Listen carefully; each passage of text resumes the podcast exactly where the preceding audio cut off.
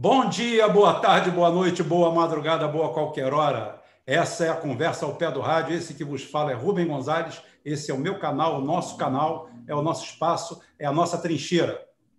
É daqui que a gente tenta entender um pouco esse mundo conturbado, essa política, essa geopolítica. E hoje, falando em geopolítica, primeiro que estou abrindo um segundo canal, Geopolítica e Armamento para dar uma nova tônica, uma nova. Vai ser um canal com duas apresentações semanais apenas, mas dentro do nosso portal que nós estamos criando, graças a vocês.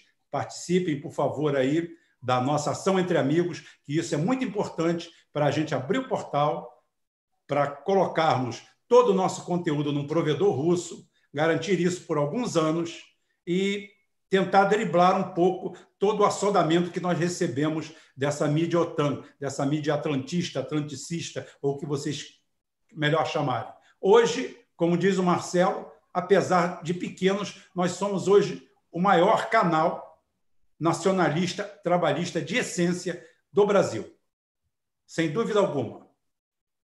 Puramente somos nós. E hoje nós vamos matar pau. Hoje nós vamos falar de geopolítica, geopolítica na veia. E para isso eu nem vou fazer apresentação, eu vou passar por Caraí para apresentar o nosso convidado de hoje, que hoje é para a gente sentar e aprender. Inclusive eu, que humildemente gosto de aprender sempre. Tá? A gente está sempre aprendendo. Até quando a gente morre, a gente aprende, né? A gente faz uma coisa nova. A gente aprende até na morte. Nunca morremos. Então tá bom, só quem morre mesmo é pessoal que vai nessas igrejas neopentecostais e morre. Tem cara que já morreu sete, oito vezes. Mas esses não contam, esses são fenômenos. Tá bom? Cara aí, puxa o barco. É isso aí, boa noite, Rubem, boa noite aos nossos Rubonautas. É, eu estou aqui escalado hoje de novo com essa grande satisfação de receber aqui o Diego Pautasso, ele que é especialista na China, né? Tem, tem, uma, tem muita coisa para nos ensinar, né? E hoje a gente tem aí essa, essa felicidade de proporcionar aos nossos espectadores a possibilidade de aprender, conhecer um pouco mais da China, entender ah, tanto o processo histórico quanto a, a China no mundo contemporâneo e as relações e aonde que isso está é, onde que se envolve o Brasil, né? onde, que, é, aonde que a gente se encaixa no meio disso tudo.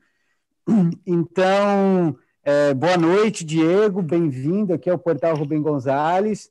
É, a gente veio, escolheu esse, esse tema hoje, né? Imperialismo chinês, mito ou verdade, né? Porque a gente tem ouvido muitas é, questões aí, muitas questões confusas com relação à China, né?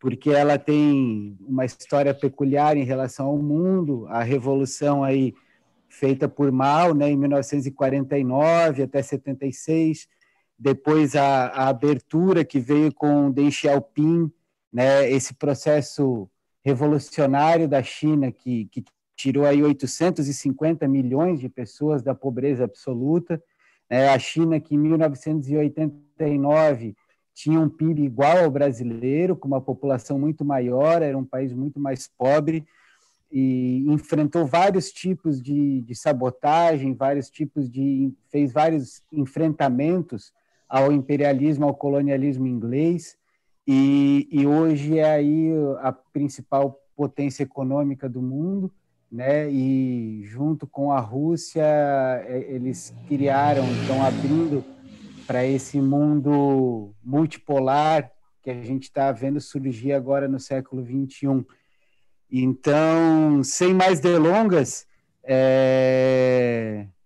Diego, conta aí um pouco para nós o que, que é, conta um pouco para nós aí a história da China, a China no mundo contemporâneo, se apresenta, é uma satisfação muito grande receber você aqui. Bom, primeiro, saudar o Rubem Gonzalez, é uma enorme satisfação de falar nesse canal, é, num contexto de tamanha desorientação política e ideológica. São raríssimos os espaços onde se debate a questão nacional com consequência, com substância, com qualidade. Então, me sinto, primeiramente, honrado de participar agradecido pelo convite e, de antemão, me coloco à disposição para participar quantas vezes forem necessárias. Quero saudar o Diogo, agradecer pela, pela apresentação e saudar também o Marcelo, que fez a intermediação e preparou todas as questões para que pudéssemos viabilizar essa conversa. Bom, muito rapidamente, é, falar um pouquinho, um pouquinho de mim, me apresentar para esse canal gigantesco. É, eu me graduei em Geografia, fiz mestrado e doutorado em Ciência Política, na área de Política Internacional, sempre pesquisando a China, e fiz pós-doutorado também em Estudos Estratégicos Internacionais, tudo aqui pela Universidade Federal do Rio Grande do Sul, e já tenho aí mais de 45 artigos científicos é, sobre, sobre a China, a grande maioria, uh, muitos individuais, alguns em parcerias com alguns colegas, enfim, participo de algumas redes de pesquisa nessa direção. É, fazem 17 anos que eu pesquiso a China, e o que eu venho fazer aqui, então, é compartilhar, trocar algumas experiências com vocês, algumas impressões, mas, sobretudo, pensar a experiência chinesa no sentido de que ela possa iluminar nossa própria reflexão sobre o Brasil. Ou seja, é importante que a gente conheça a China pelo simples fato de ser uma das principais potências do mundo. É importante que a gente conheça a China pelo fato de ser o maior parceiro comercial do Brasil desde 2009, portanto, há um pouco mais de uma década. É, é importante que a gente conheça a China, porque além de ser o maior parceiro comercial, nesse primeiro semestre, o Brasil exportou cinco vezes mais para a China do que para os Estados Unidos, a antiga grande superpotência ao qual nós estávamos aparentemente irremediavelmente vinculados e dependentes. Foi 34% das nossas exportações para a China e apenas 8% das exportações para os Estados Unidos. E, obviamente, é importante conhecer a China para que a gente possa tirar as lições da sua experiência de desenvolvimento e formatá-las, obviamente, com as adaptações, com as características nacionais, geográficas, históricas próprias do Brasil, mas que, a partir dessas lições, dessas reflexões, a gente consiga formatar um projeto nacional de desenvolvimento que permita sair desse embrólio, dessa situação desesperadora que a gente vive na atualidade. Bom, com relação ao tema proposto por vocês inicialmente, que é discutir os mitos acerca da China, são muitos.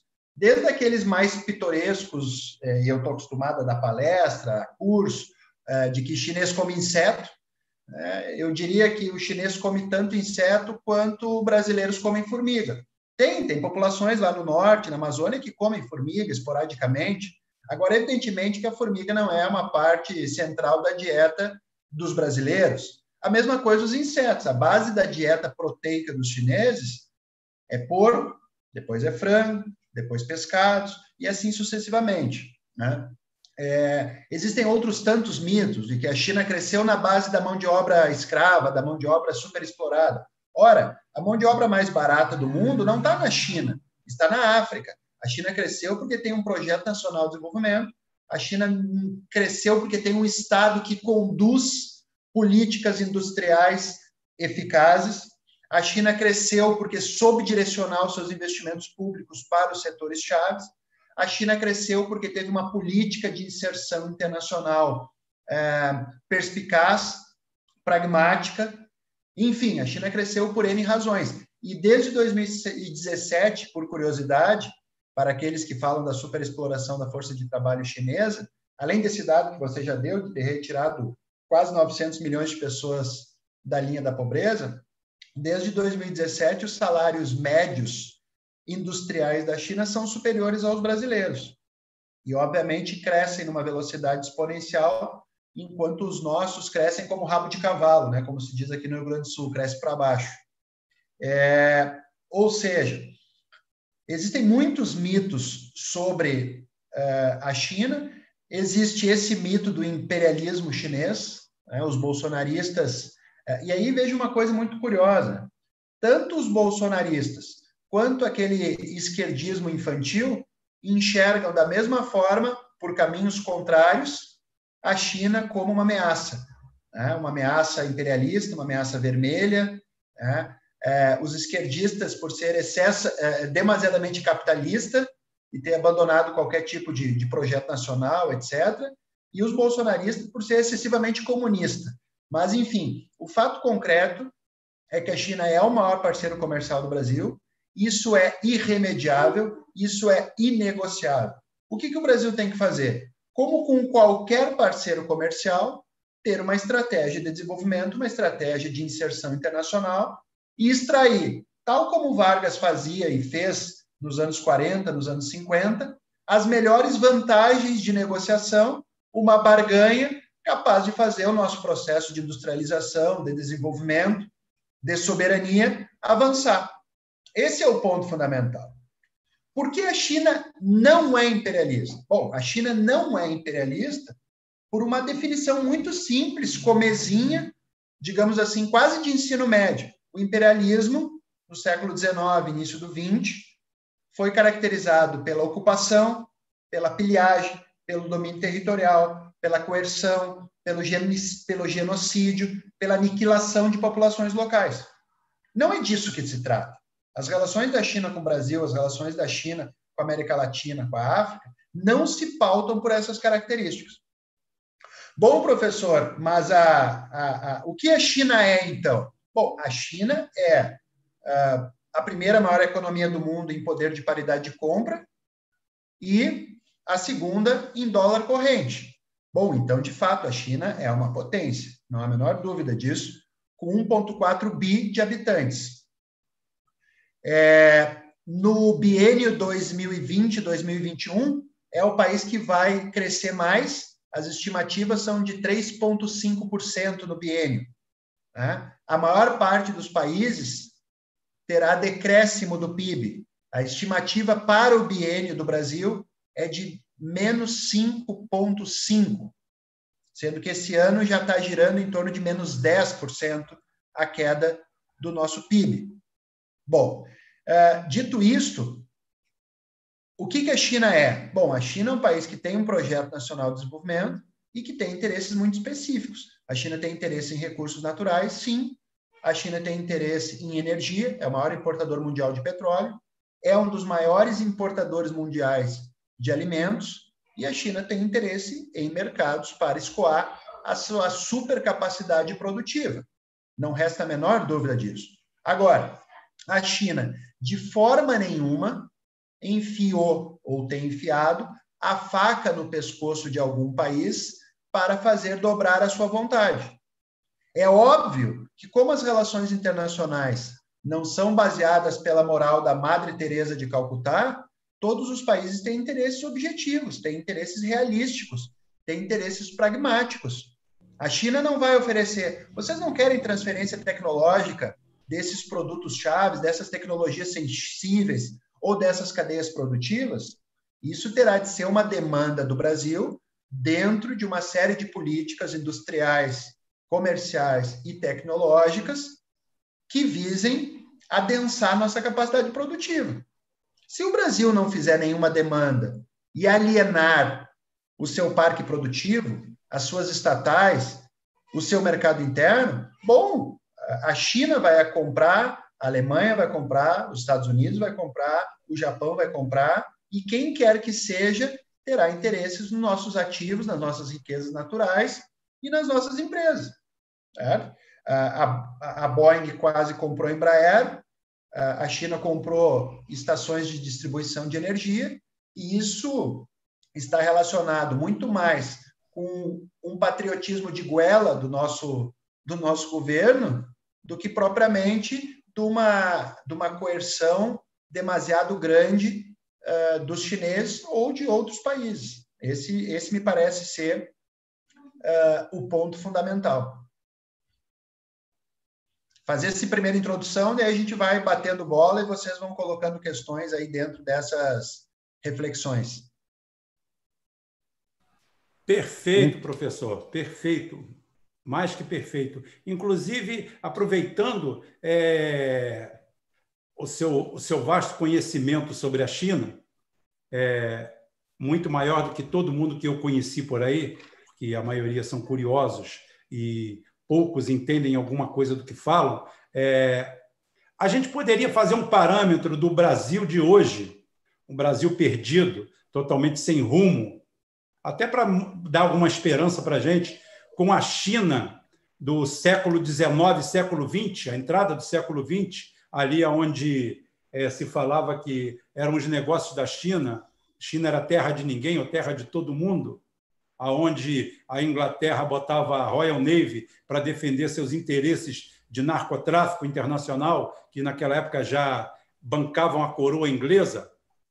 Hein, professor? O senhor poderia falar tua, alguma coisa sobre isso? A tua pergunta é essencial, Rubem. Vou dizer por quê. Bom, primeiro, quando a gente estuda a história do desenvolvimento, o que a gente percebe é que esses processos de sobressalto, países que partem de trás e chegam no topo, ou países que estavam numa dinâmica positiva e sofrem reversões, tem sido recorrente na história. A China, entre 1839, que é a Primeira Guerra do Ópio, e 1949, viveu o que os chineses chamam de século de humilhações. Um pouco mais, 110 anos aproximadamente, Nesses seis anos, 110 anos, a China foi objeto de uh, ocupação, amputação territorial, desorganização do império, emergência de máfias, uh, consumo vertiginoso de drogas, uh, colapso social, amputação da soberania, entre outras sequelas, guerras civis, e culminou, inclusive, na Revolução de 1949, que pode-se dizer que é o início de um processo de reconstrução e do que os chineses chamam de rejuvenescimento nacional. Bom, é, dito isto, é possível compreender que a China saiu de uma posição de um império grandioso, longevo e próspero para simplesmente sucumbir ante a ocupação de diversas potências. E a partir de 1949, inicia o seu processo de reconstrução nacional. E, de novo, esse processo de reconstrução nacional é repleto de sobressaltos. O próprio grande, grande salto adiante, e depois, sobretudo, a Revolução Cultural, foi um período de caos, de, de desorganização social, de muitos reveses, de violência. E, paradoxalmente, em 1976, acaba a Revolução Cultural tem a morte do Mao Tse Tung, tem a, a morte do Zhou Enlai, e inicia-se uma reforma a partir do Deng Xiaoping, que era um cara que havia sido prescrito na própria Revolução Cultural pelo Mao, e reinicia um reordenamento, uma revisão da política de modernização, de desenvolvimento, e da política de inserção internacional. E é a partir dali, do final dos anos 70 e início dos anos 80, que a China vai experimentar esse ciclo de crescimento vertiginoso de uma média de quase 10% ao longo dos últimos 40 anos. Bom, então a gente viu que a China foi um grande império, sucumbiu, passou por sobressaltos e hoje experimenta um ciclo de desenvolvimento notável. É, o Brasil, em alguma medida, foi a China da atualidade entre 1930 e 1980. Foi meio século em que o Brasil cresceu aproximadamente 7% ao ano, uma média estrondosa. Foi um dos dois países que mais cresceu no mundo nesse período. Saiu de uma economia agrária, completamente agrária, para um país industrializado, com um complexo importante de metrópoles, uma rede de cidades razoavelmente integrada, uma infraestrutura razoável de transporte, de transmissão de energia, de geração, aeroportos, etc, etc, etc, e um parque industrial que produzia, como se costuma dizer, do alfinete ao foguete, né? que produzia desde um, uma grande diversidade de produtos agrícolas, passando por produtos industriais de menor complexidade e chegando a produtos industriais de elevado conteúdo tecnológico, como a própria Embraer, ou mesmo a prospecção de petróleo em águas ultraprofundas. Entretanto, como a gente sabe, a partir dos anos 80, nós temos o que alguns economistas gostam de chamar de voo de galinha, ou seja, alguns períodos de crescimento com longos períodos eh, de decréscimo. A agenda liberalizante dos anos 90 começou com Collor e depois com Fernando Henrique, teve um papel decisivo de desmonte do Estado Nacional, né, de, de fragilização da soberania da Amazônia, de redução dos investimentos em infraestrutura, que sucateou a nossa infraestrutura, comprometeu o processo de integração e de interiorização do desenvolvimento, é, gerou uma desnacionalização gigantesca do nosso parque produtivo, aquela política macroeconômica de juros elevados, câmbio valorizado e abertura comercial desindustrializou o Brasil. O Brasil chegou a ter 25% do nosso PIB industrial no início dos anos 80 e hoje a gente está batendo em 10%, que é o mesmo percentual dos anos 40. Então a gente está basicamente retrocedendo um século em termos de capacidade industrial.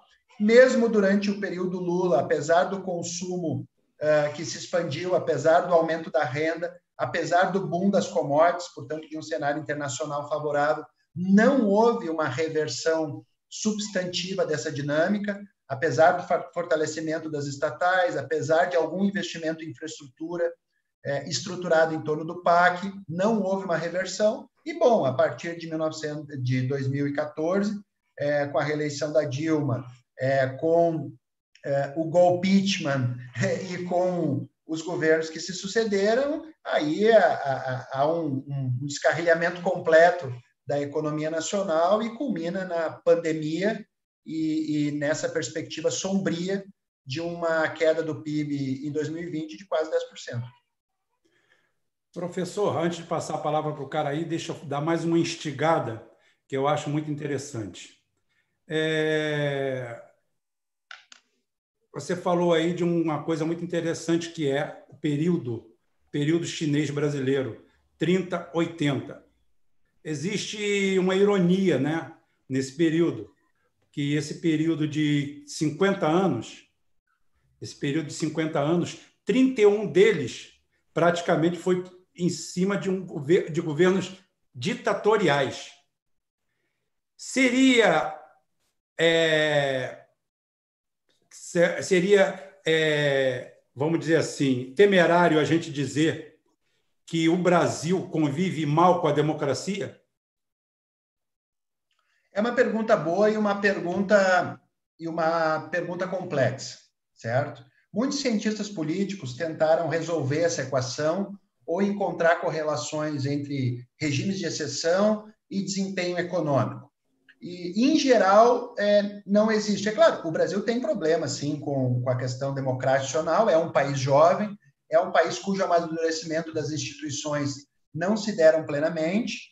Agora, o que caracterizou, o que estruturou aquele ciclo de desenvolvimento entre 30 e 80 é uma expressão que o Dark Costa usou que eu acho muito, muito feliz. Ele diz que o Brasil, entre 30 e 80, cresceu com Vargas, sem Vargas e contra Vargas. Ou seja, o desenvolvimentismo começa lá em 30 e atravessa toda essa década sem uma mudança substantiva.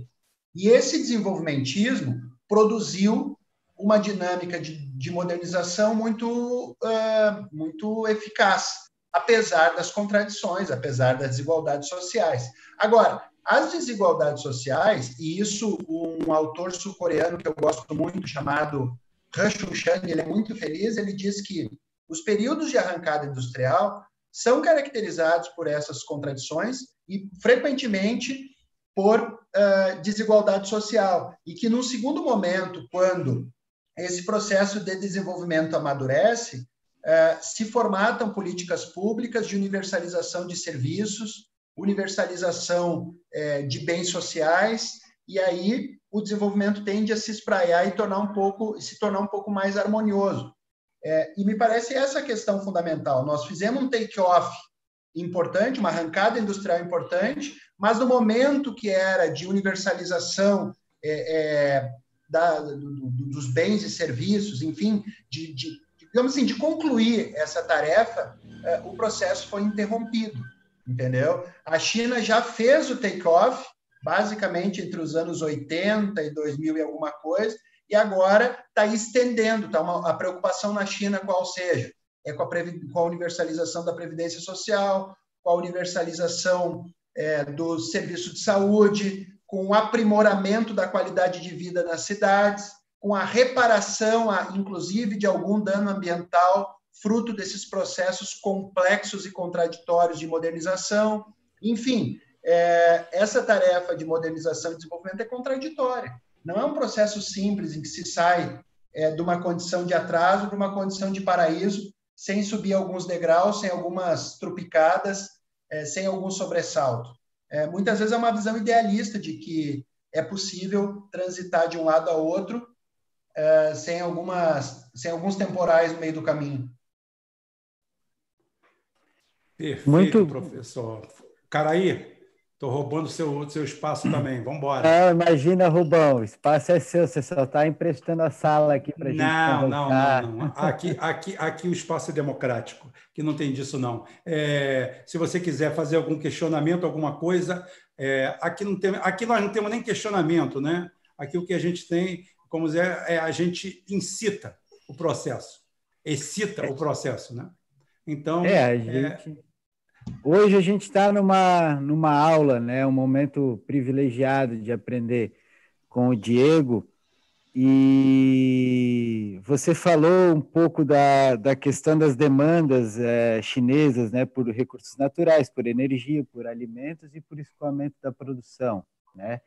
Hoje a China é nosso principal parceiro comercial né? E, e, a gente tem um, um, ativo geopolítico muito grande no agronegócio, né? A China é, alimenta sua população com a produção de, de do, do, nosso agronegócio brasileiro, em parte, né? E, e, eu queria que você comentasse um pouco como como você enxerga, como que é essa relação é, de uma perspectiva geopolítica da, do, da balança comercial brasileira e do, do, do, de como a gente negocia com a China hoje e um pouco para onde isso está caminhando nesse momento aí com esse governo, com o contexto geopolítico que, que a gente está enfrentando. Olha só, vocês, eu vou usar a expressão aqui do, do Rubem, porque de fato é um pouco isso, né? Vocês instigam e instigam pontos importantes para que a gente possa uh, refletir. É, se tem uma das dimensões das relações do Brasil com a China é, que é muito incompreendida, tá? é justamente essa dimensão que passa pela agricultura. E é incompreendida de diversas dimensões, de diversas maneiras. Vou dar alguns, alguns exemplos. Bom, primeiro, é, 80% do que o Brasil exporta para a China, de fato, é constituído por matérias-primas, ou seja, petróleo, soja e minério de ferro. Portanto, não é uma pauta de exportação com uma agregação de valor tão significativa como é, por exemplo, para o Mercosul. Ok, isso é um problema que precisaria ser uh, superado, um problema parcial, vou explicar por que é parcial, que precisaria ser superado em função de um projeto nacional que conseguisse ir agregando valor às nossas exportações. Bom, isso é um ponto. Porém, contudo, a China foi, em 2019, responsável por 80% do nosso superávit comercial. O que, que isso quer dizer? Quer dizer que, graças a esse superávit comercial, nós tivemos uma balança comercial favorável e tivemos recursos para importar os manufaturados em função do déficit que a gente tem na balança de manufaturados, fruto daquele processo de desindustrialização, inclusive. Certo? Bom, como eu já disse para vocês, a China assumiu uma importância tão grande que hoje ela representa um destino das exportações cinco vezes maior do que os Estados Unidos, de 34% para 8%, sendo que só nesse período de meio ano representou 15 bilhões de dólares de superávit comercial. Então, esse superávit comercial tem um papel importante. Mas uma das incompreensões que existe, tanto nos setores progressistas quanto, eventualmente, em setores conservadores, diz respeito a esse papel do setor primário. É, se o país é produtor de bens primários, isso é ruim. Não, não vamos por partes. Evidentemente que o desenvolvimento passa por tornar cada vez mais complexas cadeias produtivas e agregar valor aos bens exportados. Não resta dúvida com relação a isso. Portanto, mirar na industrialização e mirar em bens de é, valor agregado cada vez maior é um objetivo central de qualquer projeto nacional de desenvolvimento. Ponto um. Contudo, bem primário ou bens primários na atualidade não representa uma coisa de menor importância. Os Estados Unidos continuam sendo o maior exportador, ou melhor, sempre foram, ao longo de todo o século XX, e continuam sendo o maior exportador de bens primários, de alimentos do mundo. Por quê? Porque isso é relevante.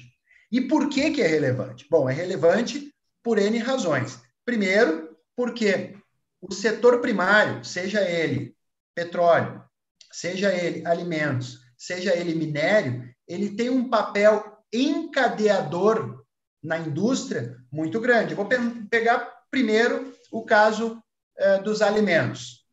Antes da produção, você precisa produzir sementes, você precisa produzir adubos, você precisa produzir agroquímicos, você precisa produzir colheitadeiras, plantadeiras, sistemas de irrigação, fora serviços de consultoria agronômica, veterinária, etc, etc, etc. Isso antes da produção agrícola.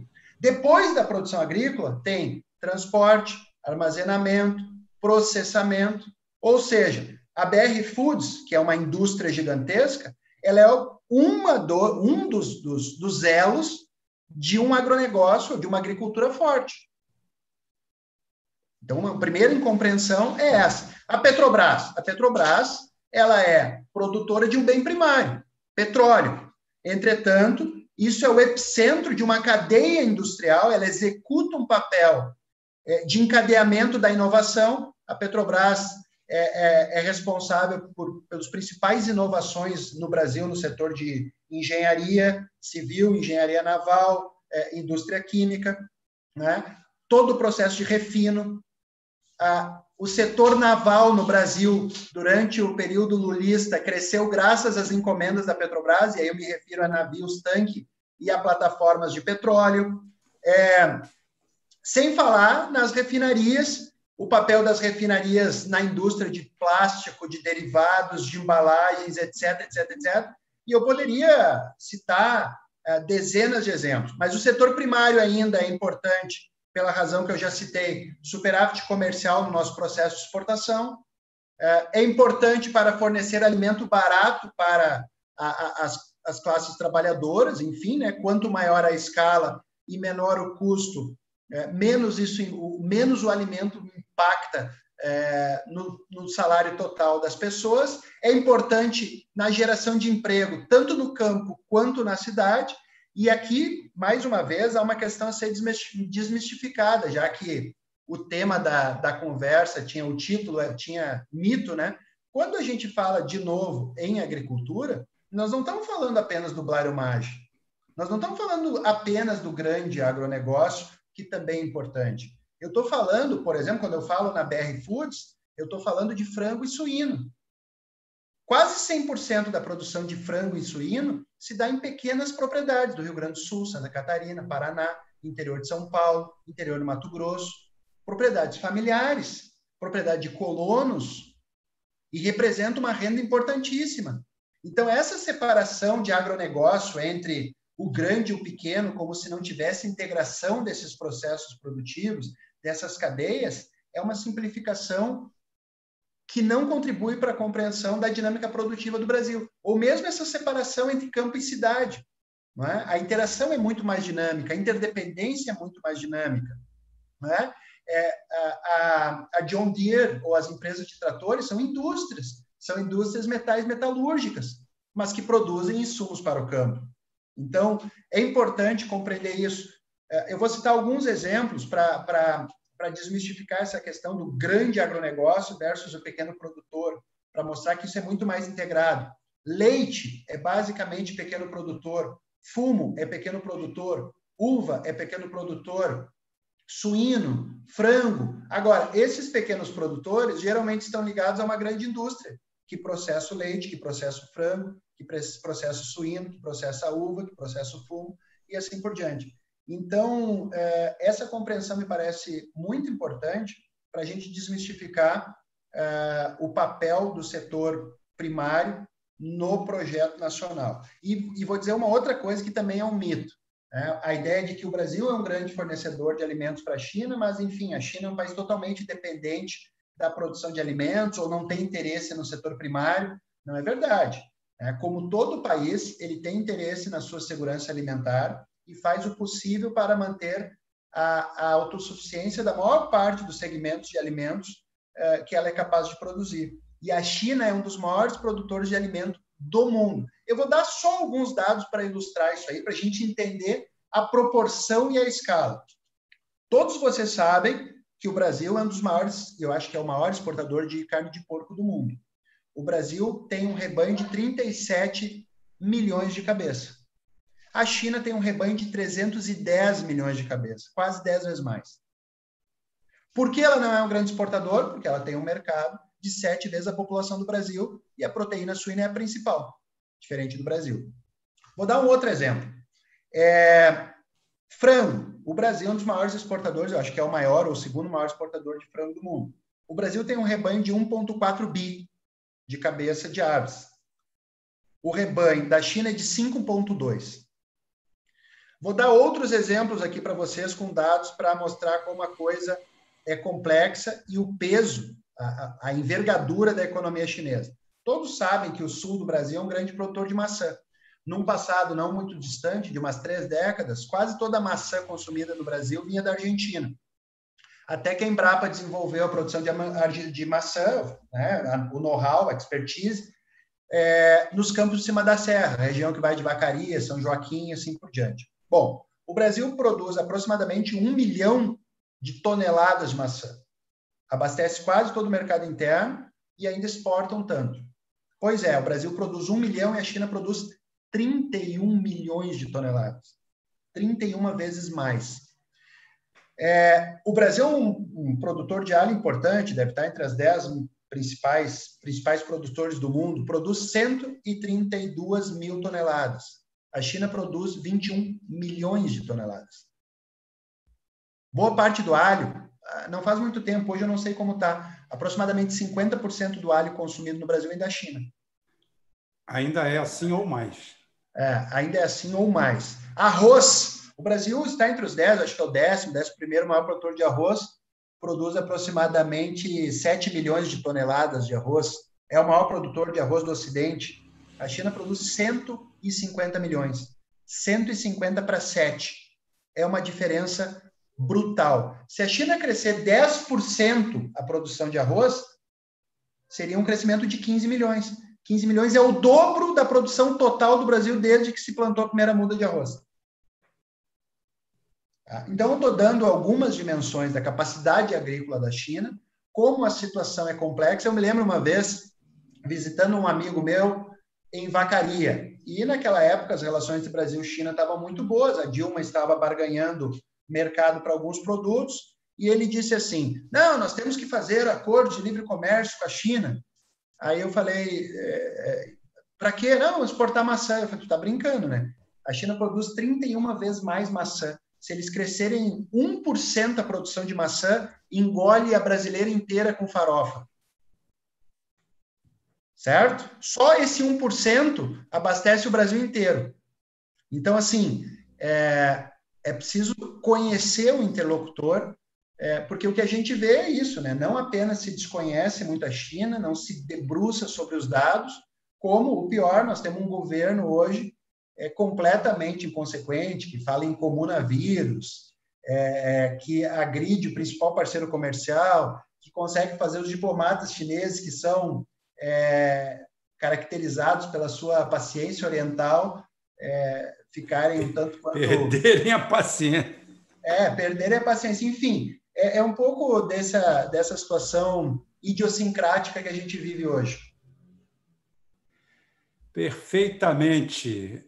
Meus amigos da Conversa ao Pé do Rádio, hoje nós estamos ouvindo uma palestra pautada do Diego Pautasso, especialista em China é, poderemos dizer, podíamos dizer que hoje nós estamos criando uma desol, desolavização né, da política, da visão idiota é, imbecil que o Olavo de Carvalho e mais alguns idiotas como ele é, espalharam pela, pelas mídias sociais, porque o Olavo de Carvalho, para quem não sabe, é um fracassado, um intelectual fracassado. Eu não, eu não falo, eu não jogo pedra no Olavo de Carvalho por ele não ser formado. Não, não. Ele pode ser um acadêmico empírico, com a capacidade fenomenal. Só que ele, como eu falei e falo muitas vezes, é, ele lembra muito um personagem que o Enfio criou, é, que era a Graúna no, no sertão é, nordestino. Para quem não sabe, a década de 70 foi a maior seca que se conhece da história do Nordeste. E aqueles personagens eram o Zeferino, a Graúna, e tinha um personagem lá que era o Francisco, é o bode Francisco Orelhana, e ele se caracterizava por ser muito culto, mas a cultura dele era que ele comia os livros. Ele via um monte de livro, ele comia e recitava Shakespeare, qualquer coisa, qualquer, qualquer grande autor. Só que, como todo comedor de livro, ele não entendia o que estava escrito. E o Olavo de Carvalho ele é muito bom nisso, em dizer que leu isso, leu aquilo, leu aquilo, leu aquilo outro, e ele cita nomes e isso, e com isso aí ele começa a intimidar as pessoas. Nossa, estamos perto de um gênio. Nada, ele não tem capacidade analítica nenhuma ele não tem capacidade de conhecimento nenhum. E no meio dessas meias verdades absolutas, que são nomes e obras, ele começa a colocar as cagadas dele, as mentiras, como disse o, o professor, as idiosincrasias clássicas de criar uma nação de imbecis, seguidores imbecis, idiotas e que acham que aquilo tudo que aquela mula fala é verdade.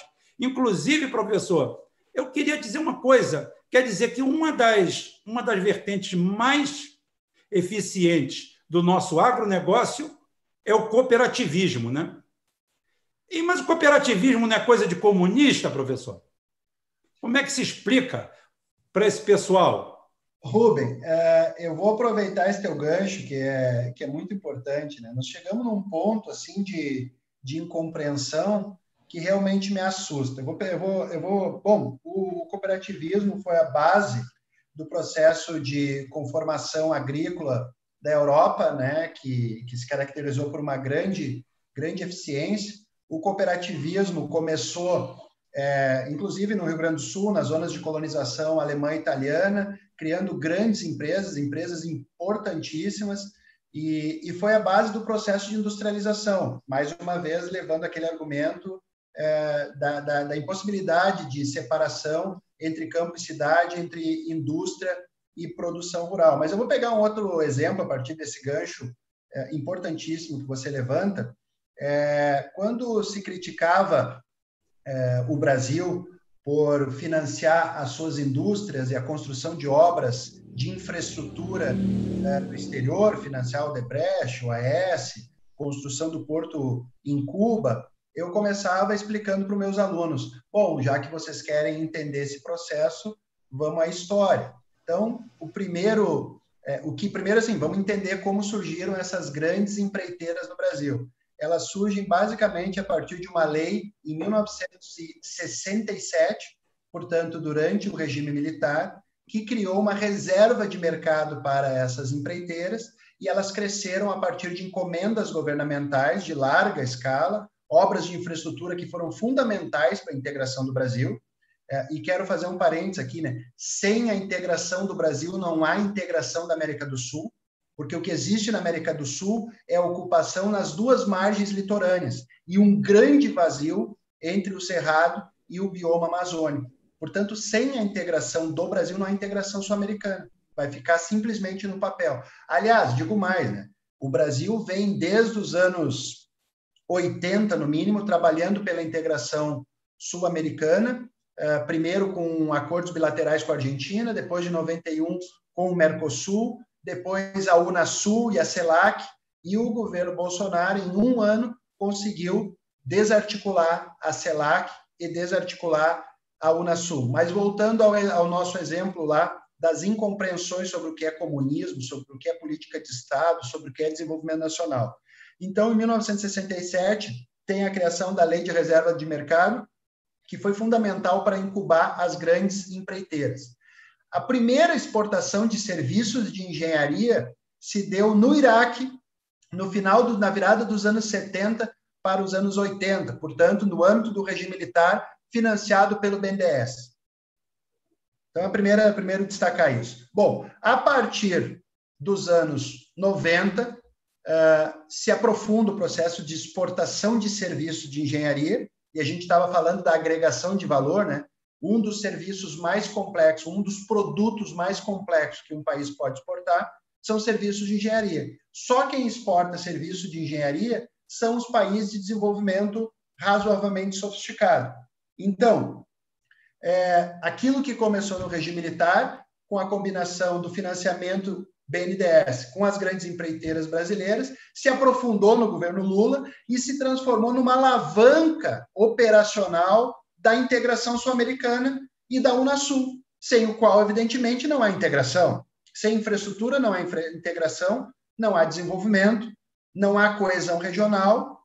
Bom, e não por acaso, não por acaso, a Lava Jato, que mais do que derrubar o governo Dilma, foi a maior manobra antinacional que se tem notícia, né? teve como foco fundamental destruir os grandes players nacionais, principalmente as empreiteiras, mas também atacar as empresas de alimentos, BR Foods, JBS e a própria Petrobras. Ou seja, as alavancas da, do, do processo de desenvolvimento brasileiro e de integração e de projeção internacional foram atacados, e outra coisa que foi atacada pelo bolsonarismo foi o BNDES. Por quê? Porque sem BNDES, sem Petrobras, sem empreiteiras, não só não tem infraestrutura, não tem projeto nacional e não tem integração sul-americana. Então, é um trabalho completo de desarticulação das empresas nacionais e com o efeito de desarticulação da integração sul-americana, da Unasul e da CELAC.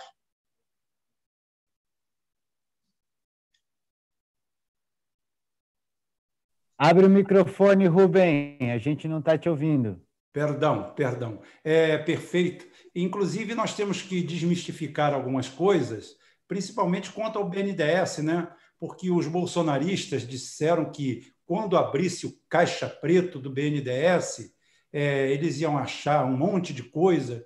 E a única coisa que eu acho que eles acharam foi o jatinho do Luciano Huck e daquele Smigol que é dono daquela loja ridícula que tem uma estátua na frente que eu nem me lembro o nome, é uma estátua da liberdade mal feita, horrorosa. Então é o seguinte, acho que a única coisa que descobriram é isso. Inclusive, a carteira de adimplência do BNDES é superior a qualquer banco privado nacional.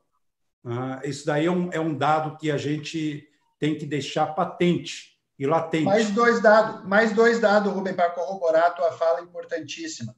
Se eu não me engano, se não me falha a memória, foi gasto 41 milhões de reais numa auditoria para achar os problemas e não acharam nada e perderam 41 milhões de reais.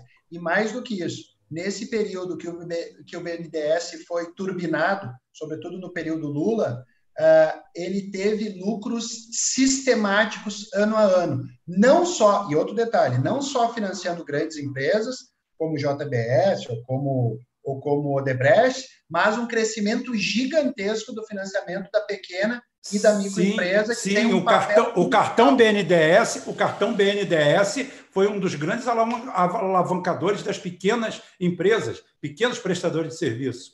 Eu faço consultoria para uma empresa pequena de Macaé, que hoje é, sobrevive por aparelhos e que a vida dela estava intrinsecamente ligada ao cartão BNDES. Era ali que ele comprava insumos, ferramentas, era uma grande medida, que deveria ser acompanhada de outras, evidentemente. Mas a grande história, e esses 41 milhões é muito, é muito interessante, porque foram o relatório foram quatro folhas de papel ofício A4, que devem custar 8 a 10 centavos, todas elas juntas, né? e feitas com dispensa de licitação, burlando a 8666-93 então, é um negócio fantástico. Ou seja, botaram 41 milhões de reais no bolso de alguém e todos se calaram.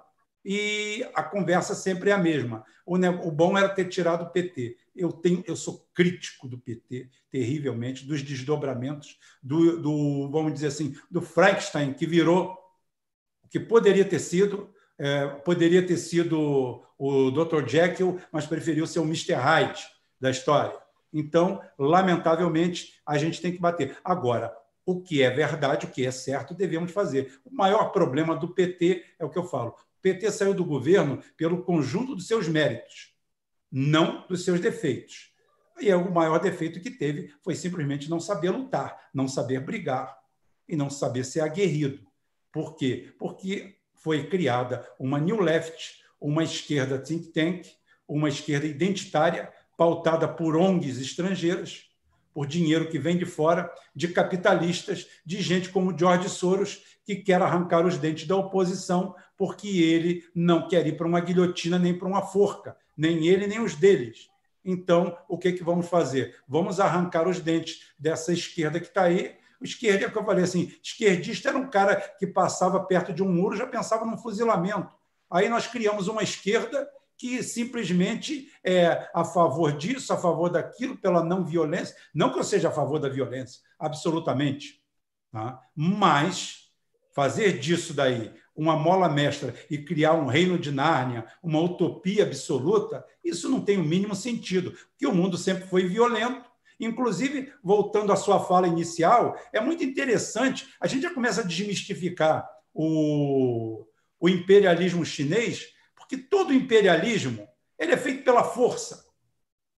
O imperialismo é algo soberano, algo que vem de cima para baixo, que imprensa, que esmaga. E a, a China, apesar de ter um exército formidável, ter uma, ser as terceiras forças armadas do mundo, em tese, é maior em número de homens, não é um país beligerante, não tem uma base militar fora da China, a Rússia, que é seu parceiro e seu ombro a ombro militar, tem duas bases ou três fora da China, fora da Rússia, todas elas em países limítrofes, ali na entrada do Mar Negro, área de consonância de interesse, e os Estados Unidos, que é um país tão bonzinho, tem 800 bases espalhadas pelo mundo, 600, 600 mil homens em armas espalhados pelos, por todos os países do mundo, por mais de 200 países do mundo, simplesmente 12 banheiras atômicas espalhando perigo radioativo pelo planeta, como porta-aviões que custam uma soberba quantia de mais de 100 bilhões de dólares ao ano para mantê-los e a corrupção intrínseca disso tudo. E deixar claro para todo mundo que nos está ouvindo que a China hoje, sozinha, o, professor vai poder corroborar ou até me corrigir, porque eu sou humilde, que quando eu dou um dado, eu não tenho compromisso com o erro. Eu sempre falei, eu não tenho compromisso com erro. E não vou ter agora. A China, se não me engano, hoje tem uma classe média de aproximadamente 300 milhões de habitantes e que seria mais ou menos a população dos Estados Unidos. Isso é para vocês verem a força que o mercado interno chinês tem. E hoje os Estados Unidos, que vocês criam como um grande, como um grande, uma grande meca, os Estados Unidos hoje tem 47 milhões de homeless, de gente que não tem onde morar, que não tem do que viver, que vive, como eu falei, o carpe diem, vivem o dia, não sabe o que vai acontecer no dia seguinte. Como eles não têm a tecnologia de favela e barraco como nós, eles moram dentro dos ícones deles, que são os carros. Eles estacionam estacionamentos abandonados e de dia vão viver de entrega, de bico, de qualquer coisa, como qualquer brasileiro que você conhece numa favela ou na periferia. São 47 milhões. E para quem acha que isso daí é um dado que saiu de Pequim ou de Moscou, não. Esse dado é da BBC, que fez um programa específico e analisou 47 bilhões, 47 milhões de habitantes americanos simplesmente vivem na mais profunda miséria. Isso daí são 17, isso daí dá uma Venezuela e meia. Uma Venezuela e meia. A Venezuela que não tem o que comer, que não tem nada, que não tem água, não tem luz. Os Estados Unidos estão tão preocupados com a Venezuela e tem uma Venezuela e meia dentro dos Estados Unidos que não sabe do que, que vai viver no dia seguinte. O cara tem um infarto na rua. O Ciro usou esse exemplo, mas ele copiou de mim, tá? Então eu posso falar. A pessoa tem um infarto na rua. Eu vi um programa daquele quilos mortais, onde tem aqueles americanos alimentados a fast food com 800 quilos. E o cara, a mulher caiu na rua e falou assim, ela estava parecia que estava tendo um ataque cardíaco e ela proibiu que os filhos chamassem o socorro médico. Porque aquele socorro médico, mesmo duas quadras, poderia custar 1.500 dólares. Lá já chegamos ao ponto em que você tem uma batida de carro, você tem uma ocorrência policial e depois é emitida uma nota para você. O custo foi 800 dólares.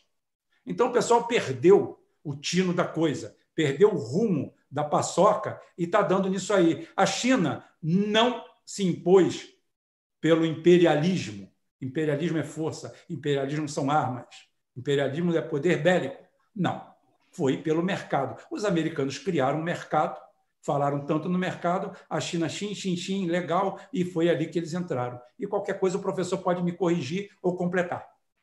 Corretíssimo, Rubem. Deixa eu colocar uma questão ainda complementando esse teu ponto sobre a projeção de força de cada um desses países. Hoje mesmo eu estava escrevendo o quinto artigo de uma série que está saindo no Portal Bonifácio. Aliás, eu recomendo, porque nem todo mundo tem saco, paciência e tempo para ler artigos acadêmicos mais é, é, digamos assim, mais sem graça. Né? Então, essa série do Bonifácio são artigos pequenos, serão 10 é, pequenos textos. É, até sexta-feira deve sair o quinto e sair um por semana. E o tema do quinto é o Mar do Sul da China. E o que se costuma ler na mídia ocidental é o expansionismo chinês no Mar do Sul da China, em detrimento é, do Vietnã, das Filipinas, de Brunei, da Malásia. E o que eu fiz nesse, nesse artigo é colocar um mapa mostrando quem projeta força contra quem. E aí você olha o cerco americano e as bases americanas que contornam absolutamente a China e que cercam a China leste-oeste, incluindo a Ásia Central.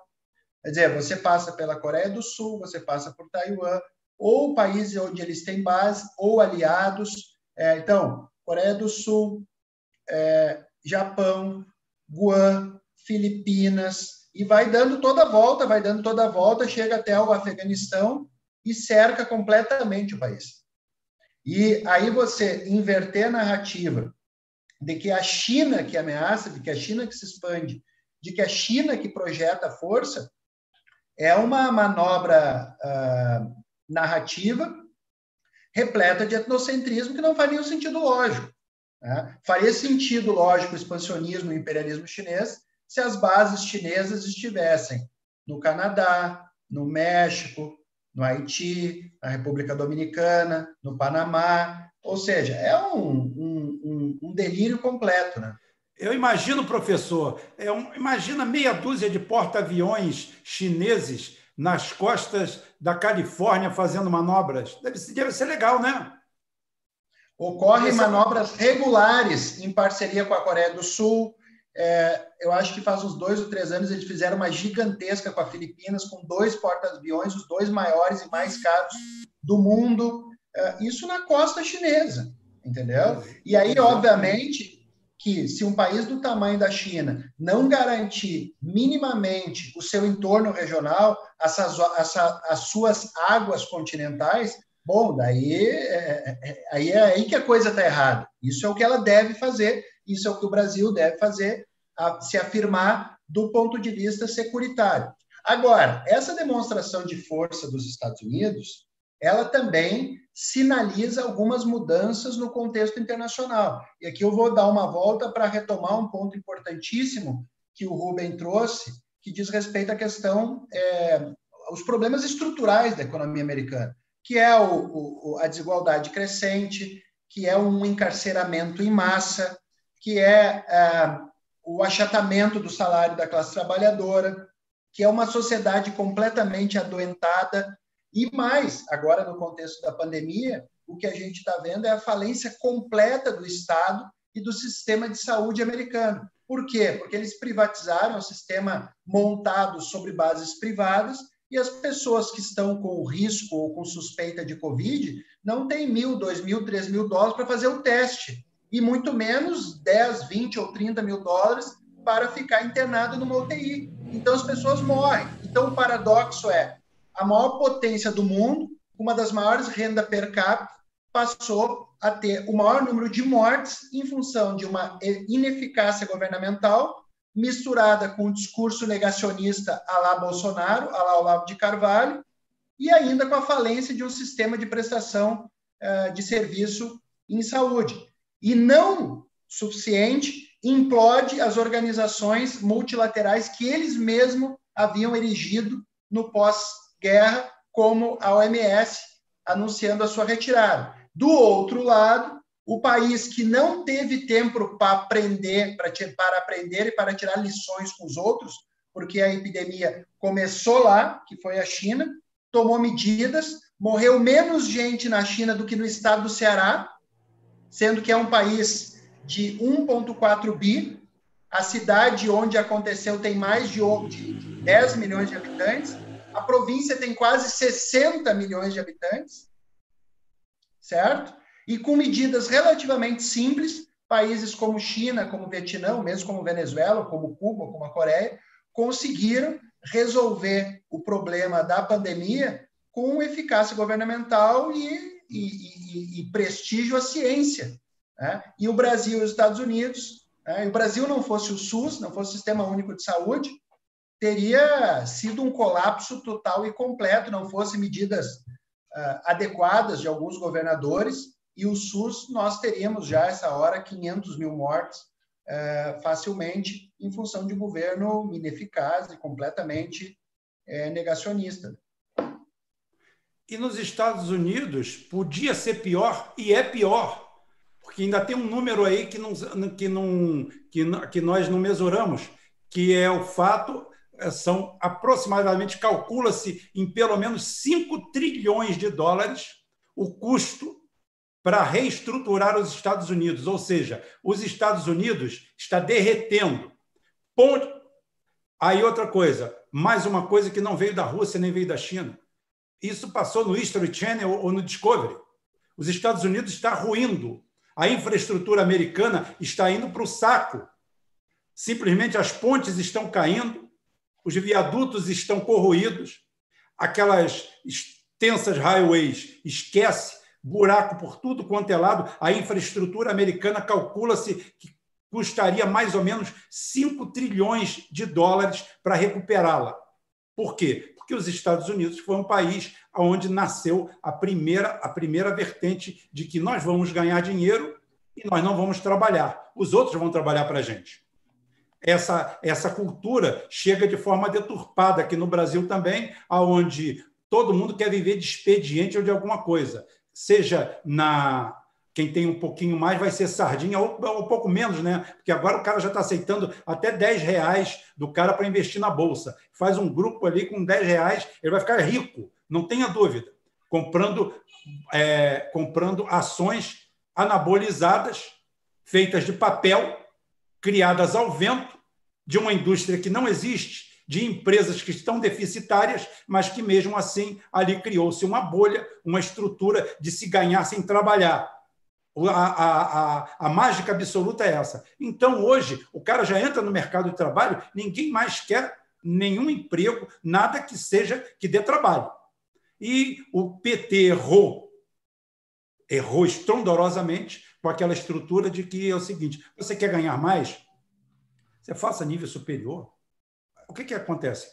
Utopicamente, se todo mundo fizesse nível superior, quem vai limpar seu ralo? Quem vai limpar sua rua? Quem vai carregar? Quem vai? Você vai ter engenheiros levantando, levantando paredes? Não. O que você tem que fazer é um processo de achatamento salarial pelo topo. Ou seja, bateu aqui, você pega o daqui, eleva um achatamento vertical, assim. Ou seja, aonde o engenheiro da obra ganhe três, quatro vezes o que ganha o servente do pedreiro, não 30, 40 como hoje.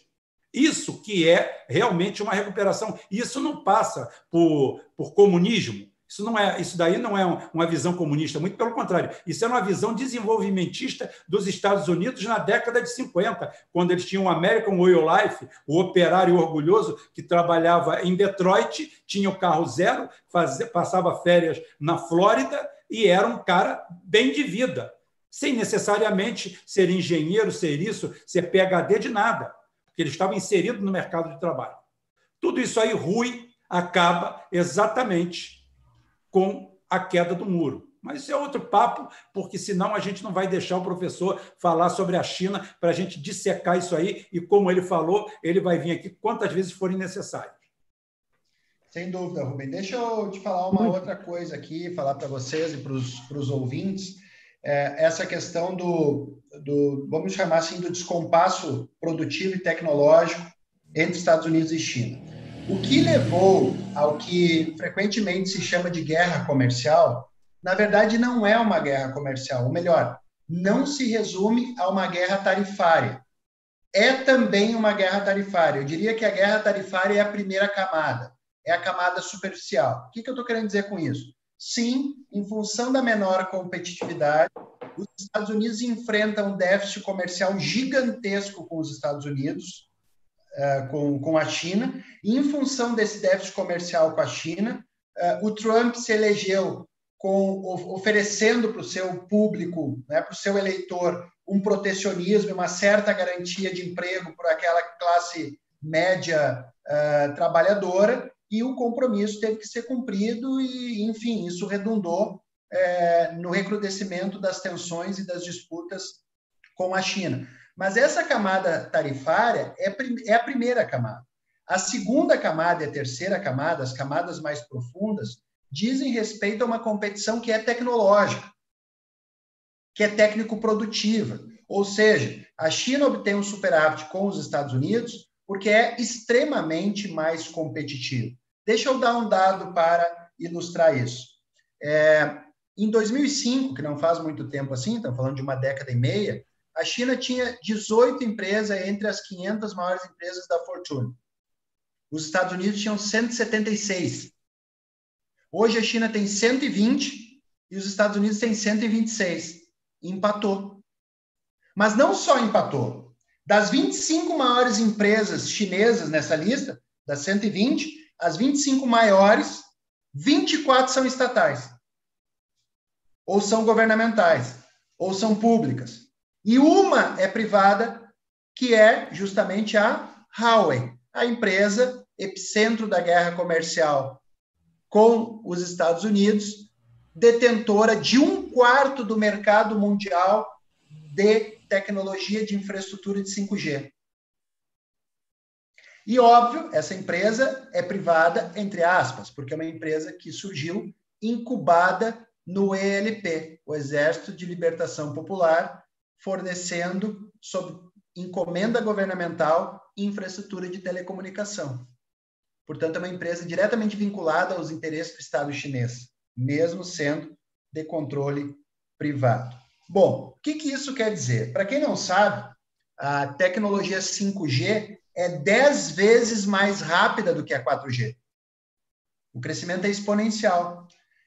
Ela não só é 10 vezes mais rápida, como uma antena de 5G cobre 100 vezes mais aparelho do que uma de 4G.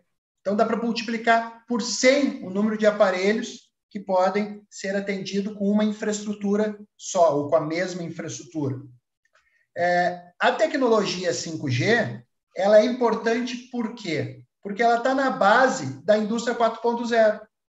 E o que, é a indústria 4.0? É uma série de tecnologias ligadas justamente a essa infraestrutura de comunicação. Quais são essas tecnologias? Impressora 3D, carros autônomos, cidades inteligentes, é, monitoramento de frotas, trabalho remoto.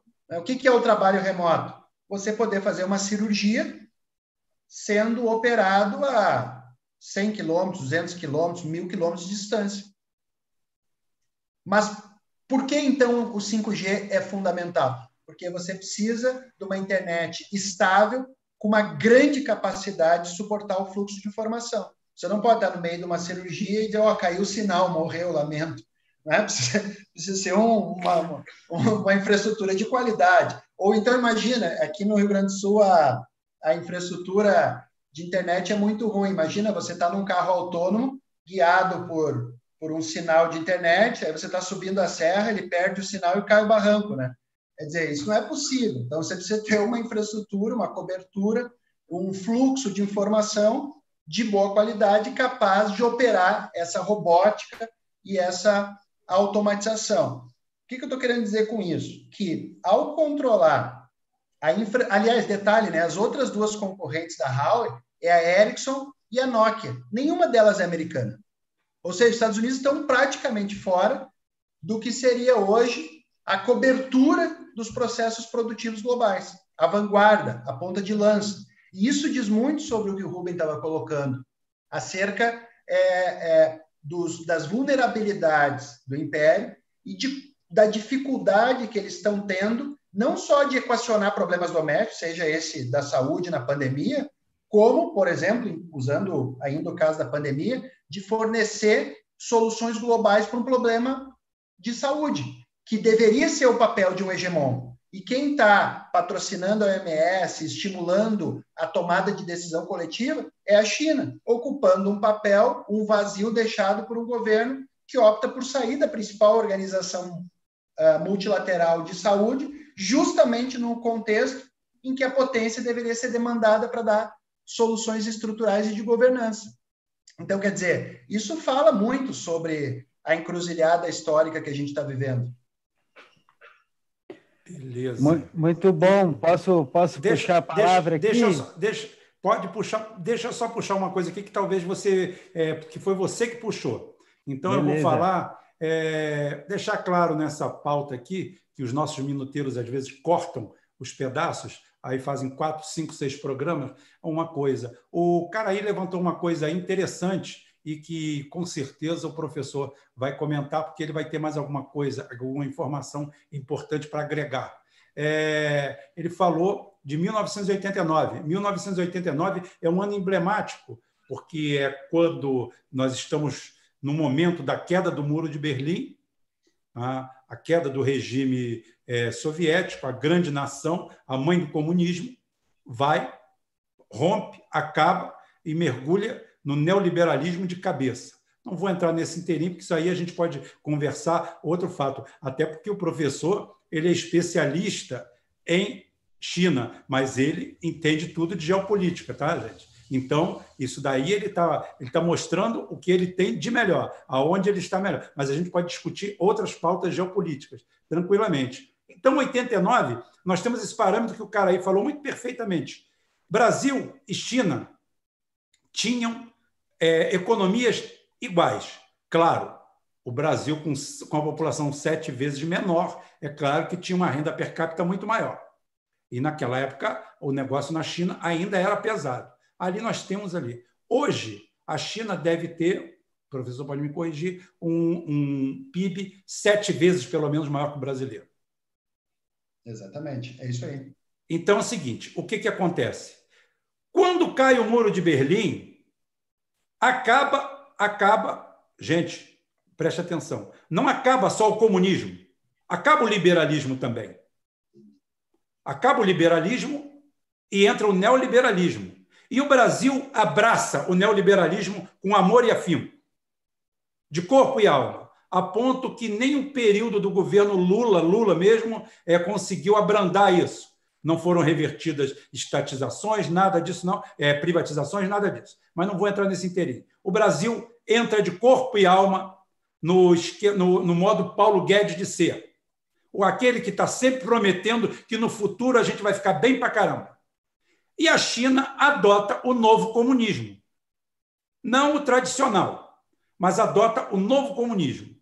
E ali você tem uma largada entre dois coelhos e depois de um certo tempo você descobre que um dos coelhos era uma tartaruga fantasiada. E a tartaruga fantasiada é o Brasil. É só você falar, gente. Você pede para o Olavo de Carvalho te explicar isso. Você que está chegando aqui agora, eu quero você, eu quero você aqui. Eu quero. Você se diz de direita, pode vir aqui. E aqui não tem espaço para esquerda direita, não. Aqui é nacionalismo, aqui é trabalhismo. Mas eu queria que você perguntasse para o Olavo de Carvalho da onde vem esse imperialismo é, chinês? Aonde ele larga em condições de igualdade com o Brasil, muito pelo contrário, o Brasil totalmente protegido pelo Ocidente. O Brasil é uma grande nação também, 8 milhões, quase o mesmo tamanho da China. Se você for colocar, a gente tem a Amazônia, mas eles têm desertos também, tem regiões desérticas. Então é o seguinte: estamos ali, eles são um pouco maior que a gente, 9 milhões e meio de quilômetros quadrados, ou 9 milhões e 200 mil, negócio, 700 mil. Tá? Tem, um, tem uma tem ali um, um Tocantins ali de diferença ou qualquer coisa que o valha, ou uma Minas Gerais, um pouco mais. Minas Gerais e São Paulo de diferença. Ótimo. Eles maiores do que a gente, maior população. Se você tem maior população, você tem maior capacidade fabril, tem maior capacidade de plantio, mas você também tem maior capacidade de consumo. Né? É um motor de Maverick 5.0. Anda mais, mas bebe muito mais. Então, a equação não é por aí. Então, eu queria saber, pro, perguntar para que vocês perguntem para o Olavo de Carvalho, aonde está a mágica do neoliberalismo, desse neocolonialismo que eles chamam de neoliberalismo, esse nacionalismo aonde você pendura uma bandeira de Israel e outra dos Estados Unidos junto com você e vai andando pela rua e doa tudo que você tem no país e entrega para outras nações. Eu queria saber aonde está. Aí o Olavo de Carvalho fica revoltado, porque quando você coloca a venda, os chineses também têm dinheiro, vêm comprar. Aí ele fica revoltado, porque aí é o comunismo. Então você pergunta para ele por que é que o Brasil não ficou com sete vezes a renda, per, a, a, o PIB da China e foi ao contrário, a China, um país comunista. Pergunta para ele. Se o professor quiser falar alguma coisa sobre o assunto, fique à vontade, que a casa é sua. É, tenho uma questão importante aí para falar em relação a isso. É, uma das, um dos pontos que leva a essa argumentação do, do neocolonialismo, do imperialismo chinês, é, seria, por exemplo, a nova Rota da Seda. O que é a nova Rota da Seda?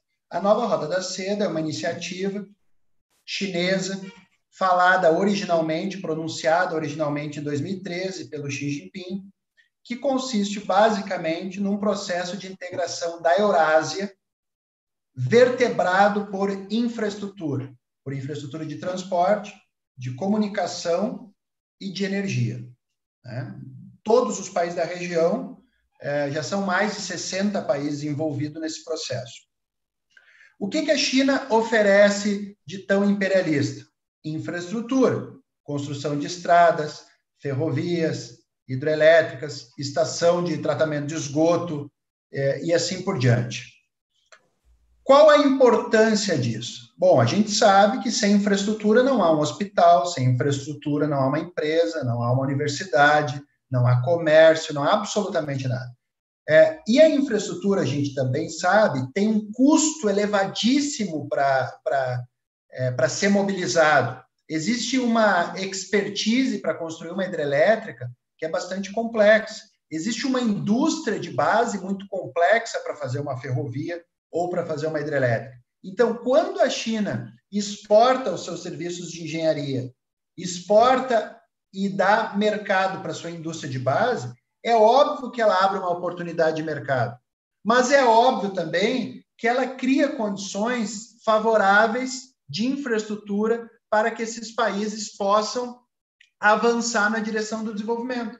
E aqui eu ligo novamente a um ponto que o Rubem disse lá quando ele estava falando, que uma das características dos países desenvolvidos é, é, é, é, o baixo nível de desigualdade social. Essa é uma das características. Eu sempre digo para os alunos, são duas características fundamentais que diferem um país desenvolvido do subdesenvolvido.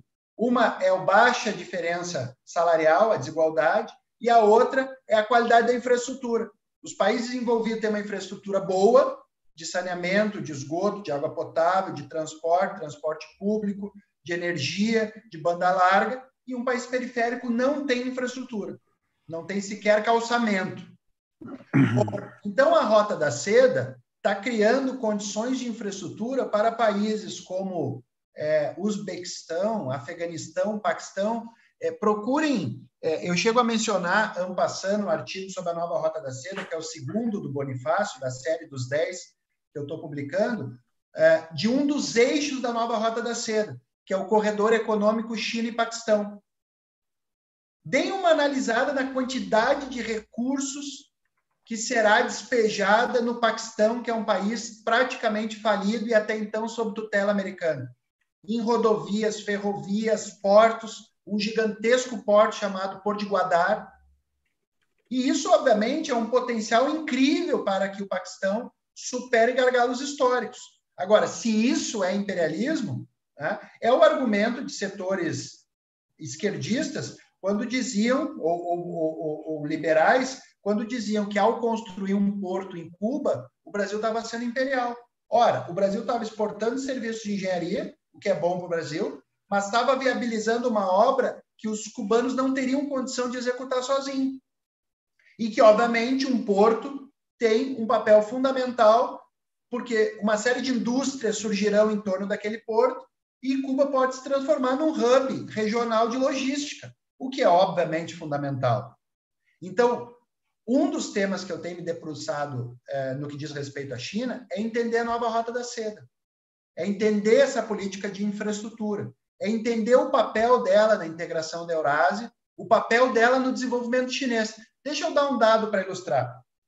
O Brasil hoje deve ter em torno de 30 mil quilômetros de ferrovias convencionais. Muitas delas não andam a mais do que 20 ou 30 quilômetros por hora. Estão muito sucateadas.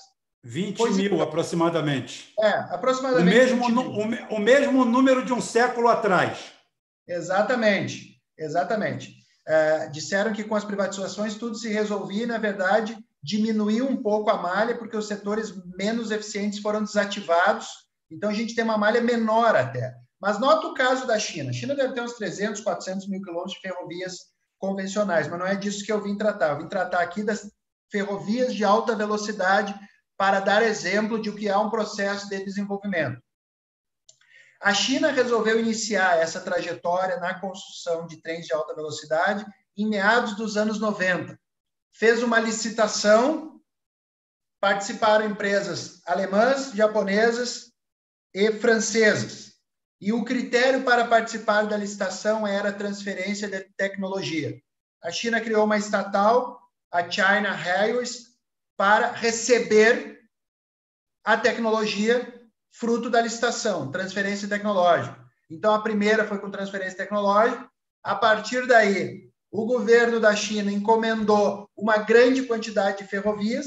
A empresa ganhou musculatura, ganhou competitividade, fez dezenas, centenas de ferrovias no país. Hoje a China tem 35 mil quilômetros, quase o dobro da malha ferroviária convencional no Brasil em trens de alta velocidade, cuja velocidade média é 200, 250 até 300 quilômetros horários. E professor, de um porto incrível. Eu tive a oportunidade de andar nesses trens. Eu me lembro que eu estava com um copinho de plástico de chá e eu coloquei no parapeito do trem, o trem arrancou, foi a 200 quilômetros e, o, o copinho não se mexeu.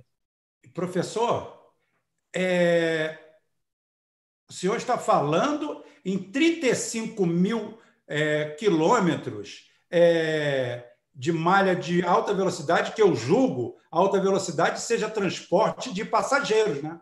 De passageiros. Aí, então é o seguinte, eu vou, eu vou dar um dado aqui. A única linha de transporte de passageiros que nós temos de trem tem 450 quilômetros, que é a estrada de ferro Vitória-Minas, que liga Belo Horizonte a Vitória e que passa, acho que, por 13 municípios e que só não foi cortada porque, na época da privatização, foi colocado ali que deveria ser mantido, apesar de ser superavitária e transportar 2 milhões de passageiros por ano. É a única rota, ou seja, nós estamos, você, o senhor falou, de 35 mil quilômetros de rodovias de alta, de alta performance, de alta velocidade, para o Brasil, que tem apenas, vamos dizer, 500 quilômetros de ferrovia para transporte de passageiros entre duas capitais. É uma vergonha tão grande. Não existe nenhum país dos chamados de dimensões continentais, países acima de, um mil... de 2 milhões de quilômetros quadrados, que não tem uma malha ferroviária robusta e que não coloque o transporte, o transporte de massas em cima de uma ferrovia. E muito menos a gente aqui que tem é, produção agrícola, agronegócio, é realmente uma esculhambação. Ou seja, é, esse caso das ferrovias de, de, de alta velocidade encerram, né, engloba uma série de lições. A primeira, faz menos de 25 anos, ou seja, dá para começar e dá para fazer. Não foi desde sempre que a China teve expertise, conhecimento ou capacidade. Em 25 anos, eles construíram 35 mil quilômetros de ferrovias de alta velocidade.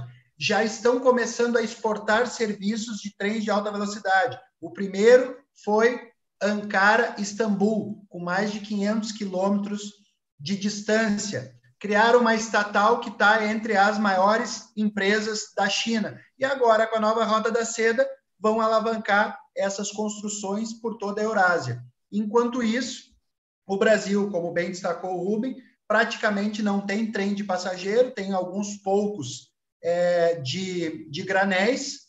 É, por exemplo, São Paulo começou a construir o seu metrô nos anos 70.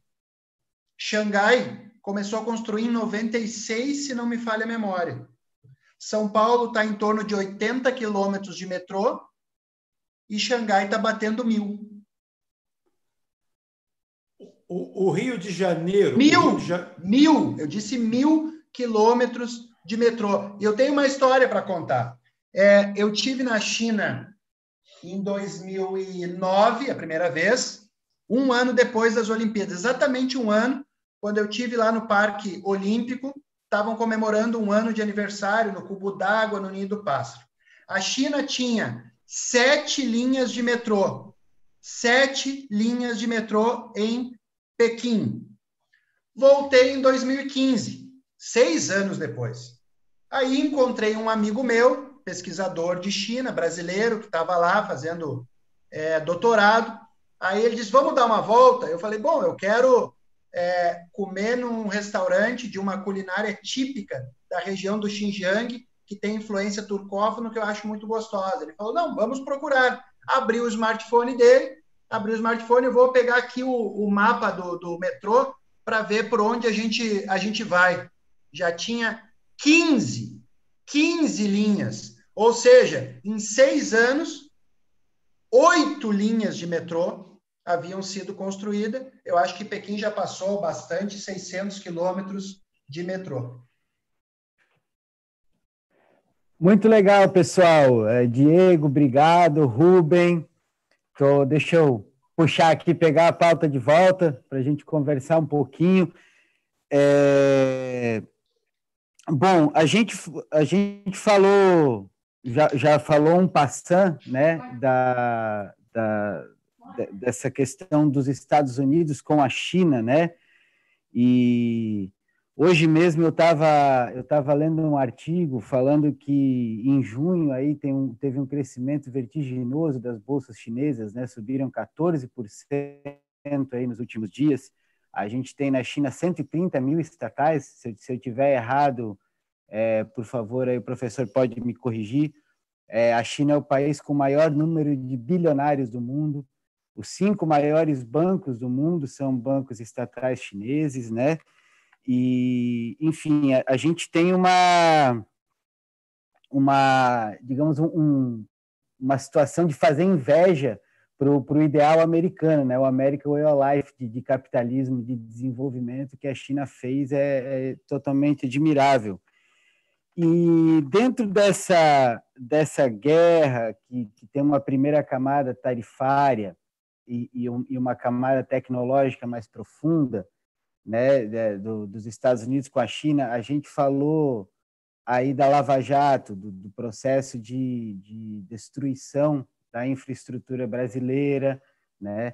É, tem uma outra questão também que, que aqui é, me ocorre, que é a Aliança do Pacífico, né? essa ferrovia transcontinental da ligação com o Pacífico pelo Peru, que, que, que os chineses é, têm um, um projeto para construir, enfim é, num, num, cômputo geral, é, Diego, eu queria que você falasse para nós é, sobre qual, qual o papel do Brasil dentro desse, desse conflito é, geopolítico entre a China e os Estados Unidos, como o Brasil foi operado ao longo aí, acho que talvez fazer um, um, uma leitura histórica, né? Você falou desse, desse espelho reverso entre a China e o Brasil ao longo do século XX, né, de, de desenvolvimento e pobreza.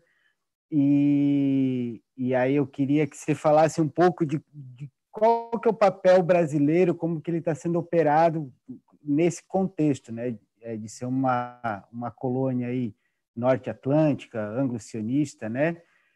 E então queria que você comentasse sobre isso e também só para dar um recado aqui, a gente está com em torno de 500 pessoas assistindo a gente agora online.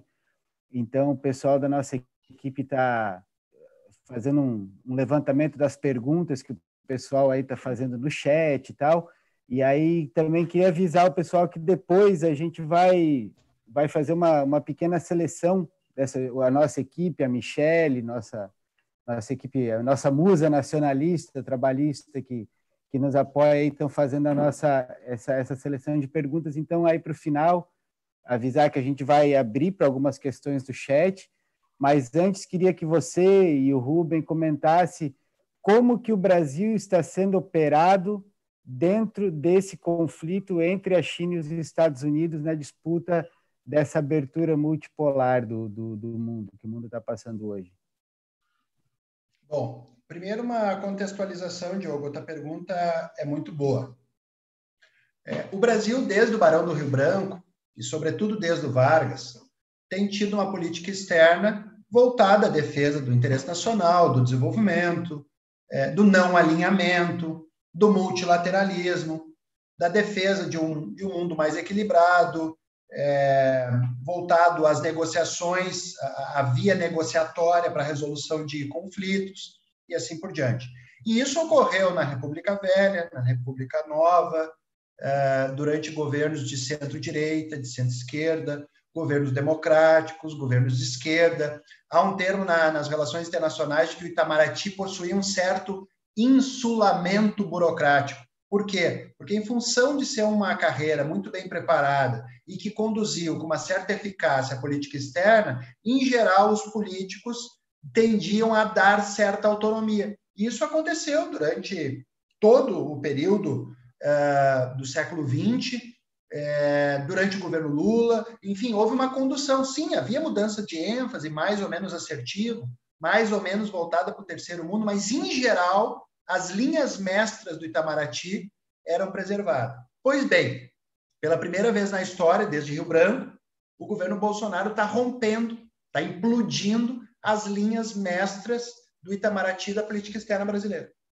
Então, essa é a primeira questão a ser sublinhada. Bom, ao romper ele rompe por quê? Porque constrói um alinhamento e uma subserviência completa aos Estados Unidos, oferece uma série de vantagens sem nenhuma contrapartida, que vai desde liberar a vinda de, de turistas americanos sem passaporte, sem contrapartida, passando pelo ingresso na OCDE uh, sem nenhuma vantagem efetiva, é, destruindo as iniciativas de integração regional que nós mesmos, mesmos havíamos patrocinados, como a Unasul é, e a CELAC, é, criando conflito desnecessário com países, com países vizinhos, como Argentina e Venezuela, que foram os principais parceiros comerciais do Brasil na última década. A Venezuela foi responsável pelo segundo maior superávit brasileiro, perdendo só para a China, mesmo sendo um país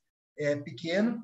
É, e mais, não fosse algumas forças minimamente consequentes, o Brasil teria se aventurado é, num conflito que não é do seu interesse na Venezuela, permitindo uma militarização, uma sirianização da região amazônica, né, com uma onda gigantesca de migração, é, presença de potências estrangeiras, etc, etc, etc. Né? Então, eu acho que esse é, é, o drama que a gente vive. O que, que seria do interesse do Brasil? Do interesse do Brasil é explorar, primeiro, as brechas do cenário internacional, obter a barganha com os vários polos sistêmicos, uma relação altiva com os Estados Unidos, com a União Europeia, com a China, com a Índia, com a Rússia, com os países africanos, obtendo as vantagens de todos esses mercados. Esse é o ponto fundamental. Ao Brasil não interessa o alinhamento com ninguém. O Brasil é um player que tem que ter assertividade, independência, soberania e saber defender seu interesse e extrair os melhores dividendos disso. Esse é o ponto fundamental.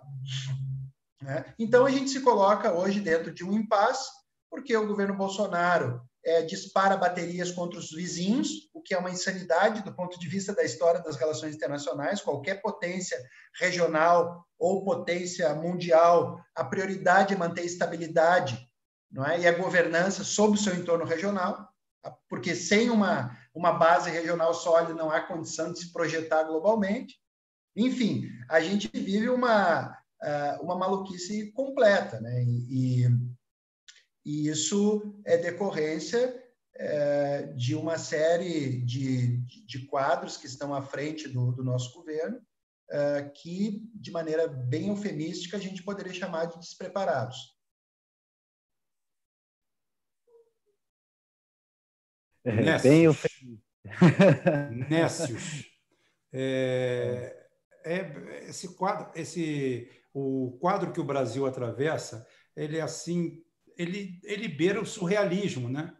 Porque é incrível, porque o PT, no, no, no período de governo dele, disse tanto em torno de educação, educação, educação, educação, educação de boca para fora, até o Haddad mesmo aí, é, representante de um, um grupo espúrio aí, e com as posições totalmente antagônicas ao que seria um governo teoricamente trabalhista. E nós, o PT tirou onda, né? falou que é, colocou tantos milhões de pessoas, deu, deu títulos universitários, e essas pessoas todas, por falta de imaginação melhor, votaram no Bolsonaro.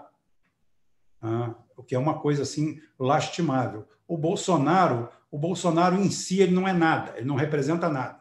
O Bolsonaro é a vitória do modelo da desesperança política de um povo, aonde você tenta procurar a solução da onde ela não vai vir e um mito onde ele não existe. Porque o mito normalmente é fruto do desespero. O desespero cria mitos. Você pode ter simplesmente um orgulho imenso por alguém pelo realizado. Agora, o mito não. O mito ele não precisa realizar nada. O mito é igual ao Bolsonaro. Não entende de nada, não sabe de nada, fala sobre assuntos diversos sem entender absolutamente, se cerca dos piores idiotas possíveis. Acho que o ministério dele tem umas duas ou três pessoas sensatas, o resto é aquilo ali mesmo. A política internacional brasileira. Então, eu, como eu sou aqui um instigador, eu vou fazer mais uma instigação. Eu vou aproveitar aquela prole inútil daqueles filhos do Bolsonaro, aquele bando de idiota, criaram até o cargo de vereador federal, né? Tem um vereador que vive em Brasília, andando para cima e para baixo. Parece que lá em Brasília tem uma Câmara Federal dos Vereadores, mas tudo bem. É... Eu já afirmei isso, que na realidade, na realidade, o Brasil hoje é uma barata diante da China e que a China simplesmente esmaga o Brasil economicamente, destrói o Brasil, derruba aí 20% do PIB numa bordoada só, sem Covid, sem nada. O meu palpite da Covid é 15, imagine você botar mais 20 em cima, e sem nenhum prejuízo para ela. Porque o, idiota da objetividade, como dizia o Nelson Rodrigues, ele acha que a China depende do Brasil. Quem depende do Brasil é o Brasil. Isso deveria ficar claro para vocês. Tá? E nisso aí eu vou pedir a opinião do professor aí. Sem sombra de dúvida, né? É, é, além de imprudente, num contexto como esse, é, criar desavenças com o país responsável por um terço das nossas exportações e por 80% do nosso superávit, é de uma imprudência, de uma incapacidade é, inédita. Mas mais do que isso, o que aconteceu é que o Brasil sequer está fazendo uma leitura adequada do sistema internacional. O que, que eu estou querendo dizer com isso? É, os Estados Unidos estão usando a guerra comercial para abrir o mercado agrícola chinês e, consequentemente, roubar fatias do mercado agrícola que hoje são nossas. E enquanto o Brasil acaricia o Trump, o Trump rouba nossas fatias de mercado do agronegócio, que são absolutamente essenciais para o nosso superávit. Então, é uma coisa absolutamente é, surreal que nos leva a um, a um beco sem saída. Nós vivemos um impasse hoje, porque há um impasse na política nacional, há uma, há uma incapacidade de, é, de formulação de um projeto alternativo a esse que está à frente do Palácio do Planalto, né, por conta de uma fragmentação política é, incrível né, dos setores oposicionistas, uma, uma incapacidade de formatar um projeto nacional capaz de coesionar as diversas regiões, os diversos segmentos sociais do Brasil, em favor de uma agenda comportamental é, que agrega muito pouco e que muitas vezes representa nada mais do que um bolsonarismo na menos um, né? um outro comportamentalismo, só que por outro lado. Enfim, aí fica realmente difícil formatar um projeto consequente, com início, meio e fim, e que tem uma visão de conjunto do país. Tá? Então, é realmente preocupante os descaminhos da política doméstica e da política externa brasileira, sobretudo num contexto de tombo do PIB de menos 10% ou mais. Né? Muito bom. Rubens, seu telefone, ah. seu microfone, isso. É, professor, eu aqui na provocação é, positiva, eu poderia fazer uma pergunta para o senhor, que é o seguinte: nós poderíamos dizer que a China é efetivamente o primeiro país profissional do mundo?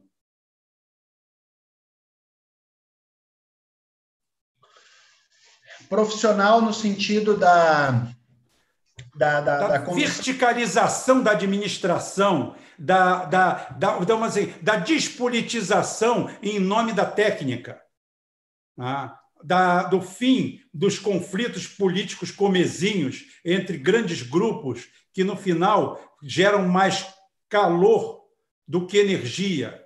Ah, atrito demais, atrito demais. E a gente tem um processo vertical, que todo mundo fala assim: é, a, Rússia precisou de aparecer um Putin, mas só que a China fabrica os Putins dela. Fabrica, tem uma fábrica de homens públicos que tem uma vida dedicada à coisa pública, de forma coesa, coerente e vertical, aonde a política se rende ao objetivo primário, a técnica, a capacidade, a melhoria, assim, a simplesmente aquele projeto básico de nação que eles criaram, que eu sei que em, em 2030, talvez a Covid atrapalhe um pouco, o projeto deles era acabar com toda a pobreza. Não estou falando miséria, não, gente. Miséria eles já acabaram com ela. Já citaram os números aqui: 800 milhões retirados da miséria. É acabar com a pobreza. Ou seja, a utopia deles é de criar de cada chinês um sujeito de classe média né? A gente poderia dizer que hoje a China está assim dez passos à frente de todas as nações do mundo em termos administrativos e gerenciais e políticos? Essa é uma questão muito bem colocada e importante da gente refletir. Primeiro, recorrendo à história. A China é o primeiro país que teve uma burocracia pública, os assim chamados mandarins. Portanto, há uma tradição histórica em recrutar pessoas baseado na formação, baseado na qualidade burocrática. Isso é um ponto importantíssimo. Isso foi internalizado pela Europa com a Revolução Francesa e vai dar origem à burocracia moderna. Esse é um dado importante, geralmente desconhecido no Ocidente. Bom, eh, durante a Revolução, muito dessa tradição sofre rupturas, não é? e a partir das reformas do Deng Xiaoping, é, se recupera uma tradição de profissionalização burocrática. Né? É, se dizia que não bastava ser vermelho, precisava ser um bom técnico para administrar as estatais, para administrar as autarquias, para administrar os diversos ministérios, secretarias e assim por diante. Então, isso que o Rubem coloca realmente aconteceu e vem se aprofundando muito nos últimos 20 anos, que é a profissionalização da política e da burocracia na China. E esse processo é, de profissionalização, é, inclusive, é, digamos assim, de aprimoramento na promoção dos quadros internos ao Partido Comunista Chinês, fez com que a China se tornasse muito eficiente. Ou seja, você não escala as posições dentro da hierarquia do partido baseado na amizade, no favor se você não mostrar resultados numa série de instâncias partidárias, você não galga posições mais adiante. Então, esse processo de seleção e recrutamento, sem sombra de dúvida, explica um pouco da trajetória da China em suas políticas públicas nas últimas décadas. Não há, não há como fugir disso aí. É, em geral, se fala muito da questão econômica da China. mas quase sempre se ignora uma série de reformas institucionais e mesmo no âmbito do partido que permitiram a qualificação do Estado, das instituições do aparelho burocrático chinês. Perfeitamente, professor. É, vocês estão aqui na conversa ao pé do rádio. Nós estamos aqui dando uma aula de China, recebendo uma aula de China. Quero que vocês não deixem de participar aí da nossa ação entre amigos, que é para criarmos o nosso grande portal. O Christian está lá no ar, recebendo a, o WhatsApp de vocês, está aí, na, está aí no, no topo do, abaixo daqui do, do vídeo, deve estar aqui embaixo, aqui embaixo, tá? O Zap para vocês entrarem em contato. E voltando aqui à nossa vaca fria, eu passo para o Caraí, para ele dar continuação à pauta. Vai, Caraí. É isso, Rubem. Acho que a gente está chegando aí quase a duas horas de live, né? E, e Parece, é pareceu dez minutos. Pareceu dez minutos. Foi uma aula grátis, né? Que, que para a gente aprender e avançar um pouco. É, a gente teve uma, um conjunto de perguntas aqui tal da live e eu acho que eu vou fazer em bloco. Acho que a maioria a gente já já acabaram sendo respondidas aí ao, longo da apresentação do, do professor Diego. Pega, pega aquelas mais sugêneres, aquelas que mesmo que sejam incômodas, não tem problema não, que a gente aqui não tem medo de incômodo não. Isso, então, eu vou, eu vou puxar, a princípio, três delas aqui, né? E vou, vou fazê-las na sequência, e aí vou passar para o pro professor Diego é, comentar. Né? Acho que Mas essa... bloco, pode, pode fazer em bloco, eu anoto aqui e respondo numa só. Sim, eu acho que essa primeira pergunta você já entrou um pouco agora nessa última resposta, talvez caiba aprofundar é, como você entende o, o papel do Partido Único Chinês? Ditadura ou unidade política estrutural nacional? É, a pergunta do Elton Santos. É, uma outra pergunta aqui do Antônio Carlos Castro Giovanni. É, qual é o papel de Hong Kong na geopolítica chinesa? Né? Hong Kong e Taiwan, vou eu estender aí, né? É, são duas coisas diferentes. Em Hong Kong e Taiwan são duas coisas bem diferentes. É, sim, mas vou estender para falar do, dos dois contextos. É, tem uma outra pergunta aqui do Fábio Santos, que ele perguntou o seguinte: esta aproximação com o Paquistão tem algo a ver com o conflito entre a China e a Índia? É, são essas três. É, hum, deixa eu ver se tem mais alguma aqui. É, tá aqui. A restrição à importação da carne brasileira pela China poderia ser uma retaliação? Então, foram acabaram sendo quatro, né? Perfeito. Quatro. É. Bom, vamos por partes aqui. Com relação ao Partido Único, aí entra um pouco naquela questão do desconhecimento sobre a questão institucional na China.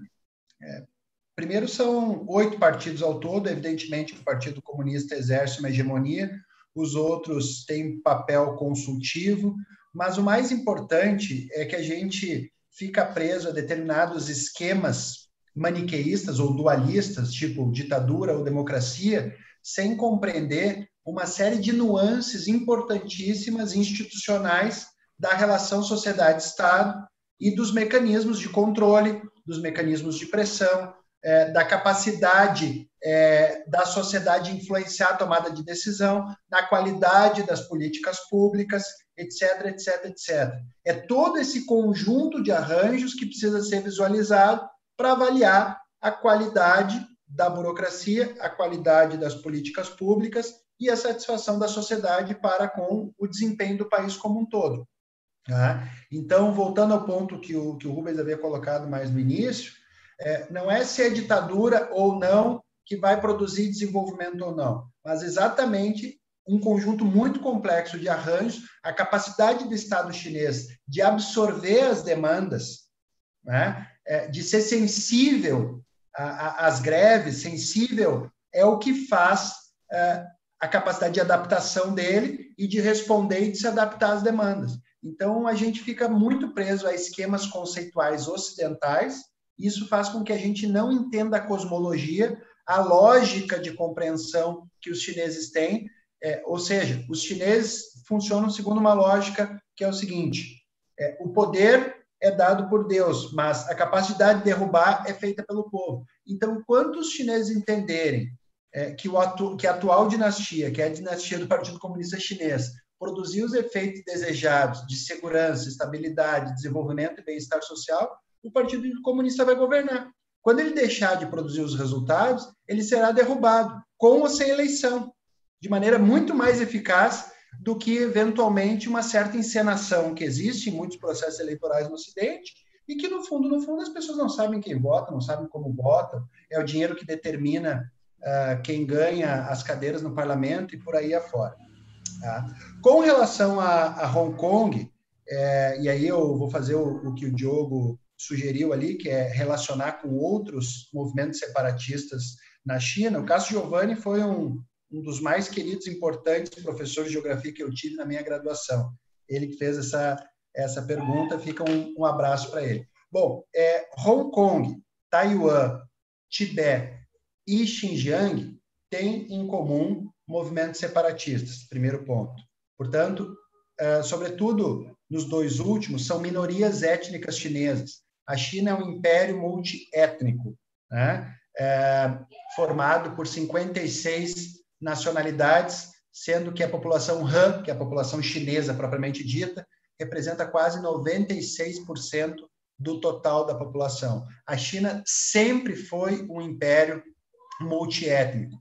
Né? Eh, o Tibete e o Xinjiang e a Mongólia e todas essas regiões fizeram parte do Império Chinês ao longo da, da história. E uma terceira coisa em comum nesses quatro, nessas quatro regiões que eu citei é que esses movimentos separatistas possuem, sim, ingerência externa. Não é nem um pouco difícil. Esses dias eu dei uma palestra na Unicino sobre o separatismo em Hong Kong, no final do ano passado, e no próprio site das agências americanas que trabalham com, com, com desestabilização de países periféricos, está lá o dinheiro entregue aos movimentos de promoção da democracia. Né? É, é, é, eu mostrei várias fotos em que os manifestantes estavam com a bandeira dos Estados Unidos e defendendo Trump. Que tipo de democracia é essa que uma população de Hong Kong defende a bandeira dos Estados Unidos e, e, e o Trump? Não é a democracia que está em questão. Né? É, obviamente, a amputação territorial da China. Terceiro, com relação ao Paquistão. Bom, o Paquistão é um aliado da China desde os anos 60, ou seja, a China em alguma medida, em função da rivalidade com a Índia, se aproximou do inimigo da Índia, que era o Paquistão. Então, eles têm uma relação estreita desde os anos 60. Nesse período aí dos anos 90, os Estados Unidos passou a ter uma penetração muito forte no Paquistão, inclusive em função da guerra, da assim chamada guerra ao terror, cujos objetivos não eram necessariamente a captura uh, do Osama Bin Laden, mas uma série de interesses é, geoestratégicos. É, e aí, a grande cartada da China foi transformar o Paquistão em um dos principais corredores da nova Rota da Seda, que é, como eu citei para vocês, o corredor econômico China e Paquistão. Se não me falha a memória, são mais de 40 bilhões de dólares em investimento em infraestrutura que vai de porto, passando por rodovias, ferrovias e infraestrutura de banda larga. E isso aí tem o potencial de redefinir completamente a geografia econômica do Paquistão. E claro que isso é um ponto de atrito com é, a Índia. Aí nós poderíamos, inclusive, em outra oportunidade, falar de uma coisa que se chama colar de pérolas, que é o nome dado a uma série de infraestrutura de portos que compõem a rota da seda marítima e que cerca toda a Índia e que causa, obviamente, atrito com a Índia. Né? É, por um lado, a Índia faz parte da Organização para a Cooperação de Xangai, por outro lado, é um aliado de alguns países do Ocidente para conter o acercamento chinês. Então, essa é uma disputa muito intrincada que mereceria um debate à parte.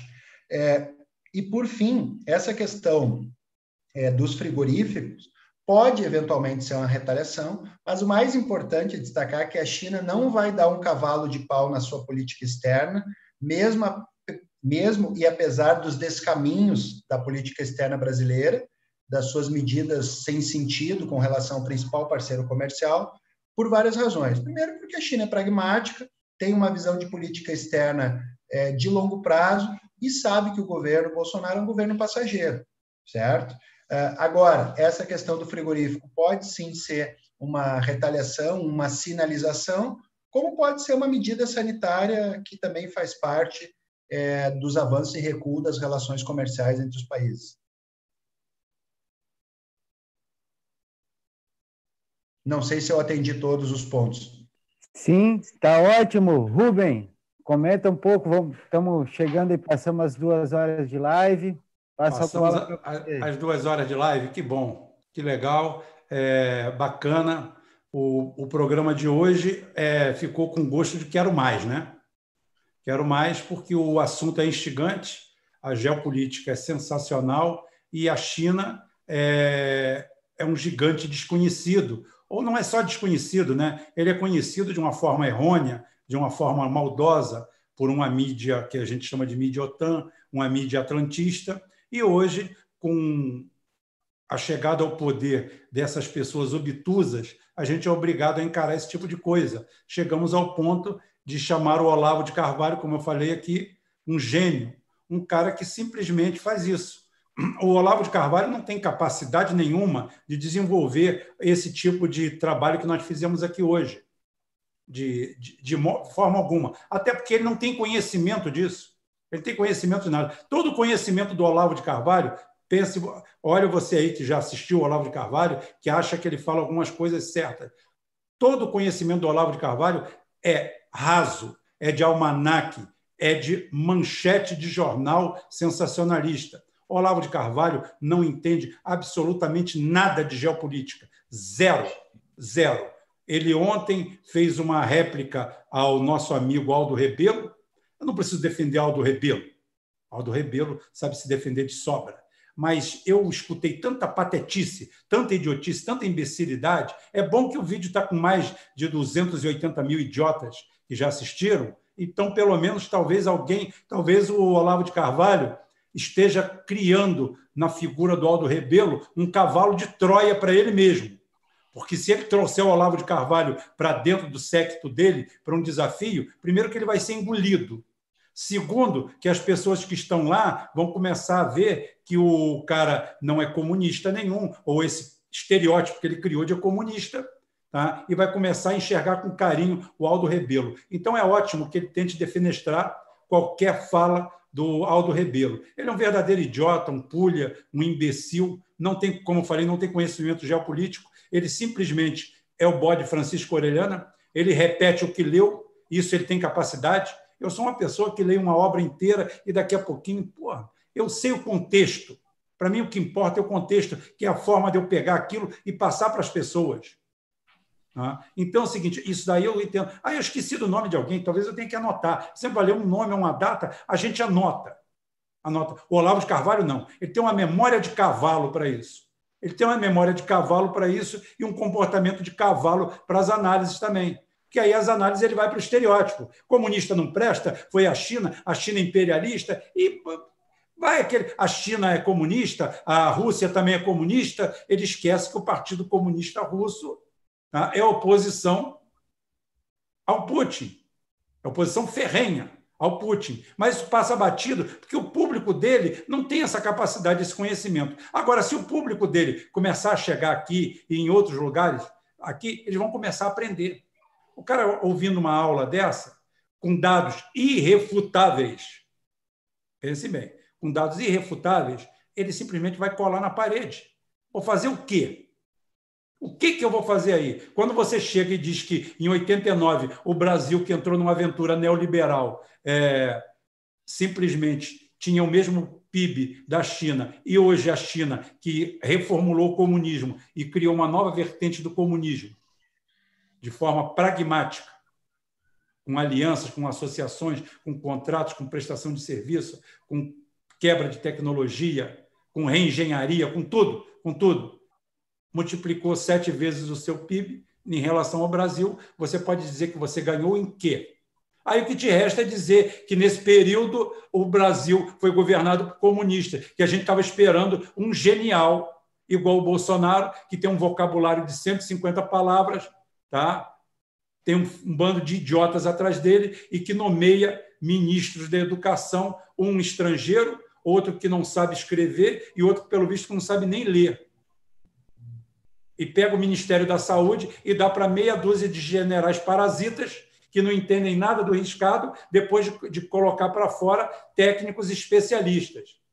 É isso que nós estamos. E dá, e dá a, o poder econômico com Paulo Guedes, um canalha, e o Salim Matar, dois bandidos públicos. Inclusive, falta comentar aqui, vou só pegar o gancho, que hoje o BTG Pactual assinou um contrato inédito com o Banco do Brasil de 2 bilhões e meio de, de dólares. Mais uma falcatrua. O BTG Pactual, para quem não sabe, era o banco que era de propriedade do Paulo, do Paulo Guedes, que ele tirou do nome dele, botou em nome de Laranjas, ou de outros para dizer que não é dele, e agora simplesmente um banquete, uma porcaria, um tamburete, que não era nem um banco, bate ombro a ombro com todos eles. O que, é isso? Nepotismo, aproveitamento, roubo, sacanagem, putaria, tudo que é mazela de qualquer Estado totalitário e ridículo e todo mundo está chorando e vendo lá se o, se o Talkei vai estar tá com, tá com Covid ou não está. Para mim, não importa se vai viver, se vai morrer, não desejo a morte de ninguém, até porque ele é um testa de ferro, uma pedra nesse areal e uma gota nesse oceano.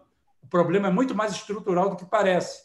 Inclusive, está na equipe econômica, que veio e fez isso aí. E depois, pela semana, a gente vai falar da Lava Jato, da posição. Por que é que eu não estou entrando de oba-oba nesse negócio do Banestado? Por quê? É mentira? Não. É papo do Rômulo? Não. O Rômulo está errado? Não, está certo.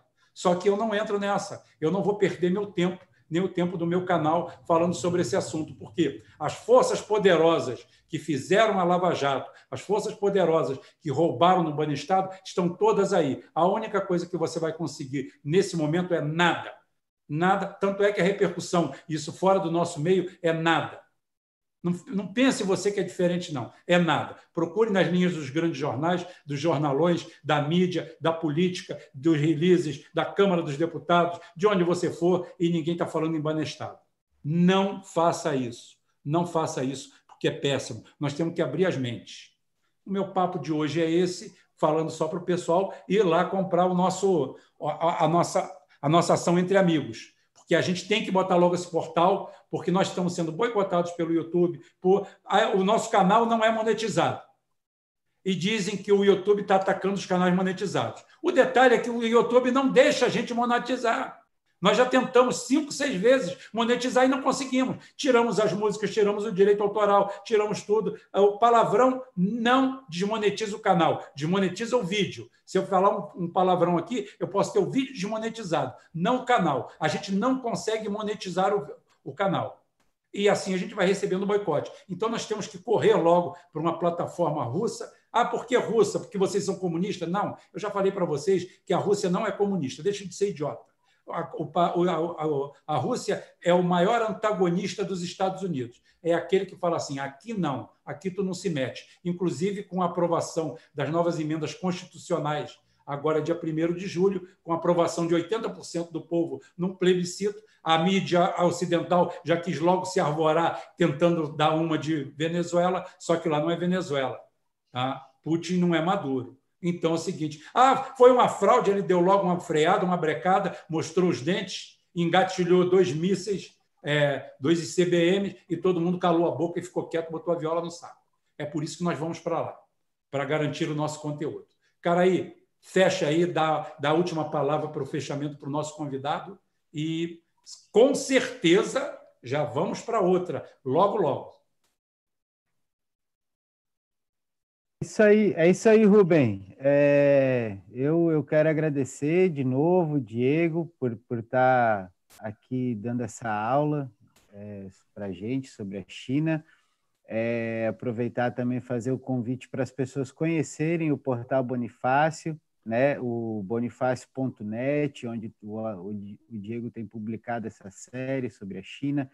Tem outros materiais bastante interessantes lá. Inclusive, cara, inclusive, inclusive, lembra aí que eu já abri, franqueei o canal para o Aldo Rebelo para uma série de cursos que ele vai fazer, acho que de 10 vídeos, 12 vídeos, já está liberado o canal para ele, para publicar aqui, tá? como pauta principal.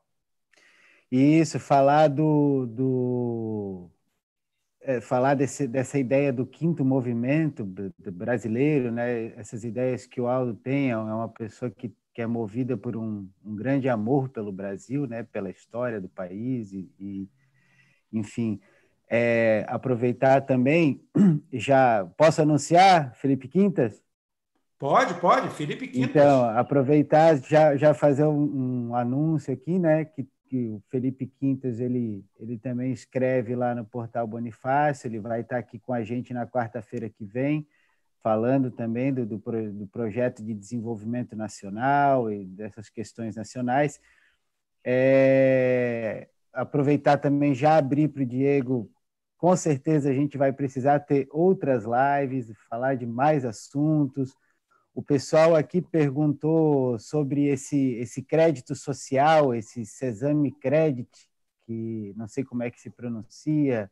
Enfim, acho que tem muitas outras questões ainda para a gente tratar, né? É, para conhecer e desmistificar, sobretudo, é, a, a, China né? E, e, a propaganda mainstream da, da imprensa atlantista que, que insiste em criar uma imagem equivocada sobre a China e, e é difícil a gente ter informações confiáveis. É, o pessoal também pediu as fontes do, dos dados que o, que o professor citou. Então, quero convidar as pessoas a conhecerem o nosso supergrupo no Telegram, Lá tem em torno de 1.500 pessoas que estão o dia inteiro conversando, debatendo sobre a questão nacional, sobre o trabalhismo, tentando pensar é, mecanismos para a gente unificar o país e, e achar questões de prioritárias para a gente encontrar o caminho político, né, para tirar o Brasil desse buraco que a gente acabou se metendo. Então, é isso. Quero deixar aqui meu boa noite para os nossos Rubonautas, agradecer o Rubem por abrir esse espaço, por abrir essa trincheira, Diego por estar vindo aqui visitar a gente, todos os nossos Rubonautas, o pessoal do Supergrupo. É, aproveitar o merchan, curta o canal, dê o like, uh, toque o sininho, é, compartilhe, venha somar com a gente, a gente é aberto para todos os tipos de pensamentos, né? A gente não, não é de direita nem de esquerda, nem a gente está preocupado é com o Brasil, com a totalidade do nosso povo e da nossa nação. Pensar para onde a gente vai conjuntamente, né? Como país. Então, passo agora a bola para vocês, para vou me despedindo por aqui. É, Diego, suas palavras finais, Rubem, é, e por, por hora é isso. Uma boa noite, pessoal. Boa noite, Diogo. Eu vou, eu vou agradecer o convite do, do Rubem mais uma vez, uma satisfação participar. Vou me colocar à disposição para outras conversas, foi uma satisfação. É, quem quiser acompanhar, acompanhe lá os artigos que estão saindo no Bonifácio. Amanhã ou quinta-feira deve sair o, o, quinto número dos 10 da série. Quem quiser informações, eu vi que levantaram sobre dados, algumas coisas pode procurar o meu nome no Facebook, no Instagram e pedir dados informações, eu mando as fontes, vai ser uma satisfação. Eu uso basicamente as minhas redes para divulgar minhas publicações, eventos, palestras, ah, lives, etc, etc, etc. Então, ah, fico à disposição aí dos, dos colegas no que for possível para colaborar. Obrigado a todos e uma, uma excelente noite. Bem, eu fazendo o fechamento final aqui, o agradecimento ao pessoal nosso do Supergrupo, aos nossos sangue puros que estão, puros sangues que estão lá no Supergrupo, ao pessoal daqui que faz, faz o nosso controle é, na, nas lives. Um abraço a todo mundo e quarta-feira que vem, Felipe Quintas. Até lá, gente.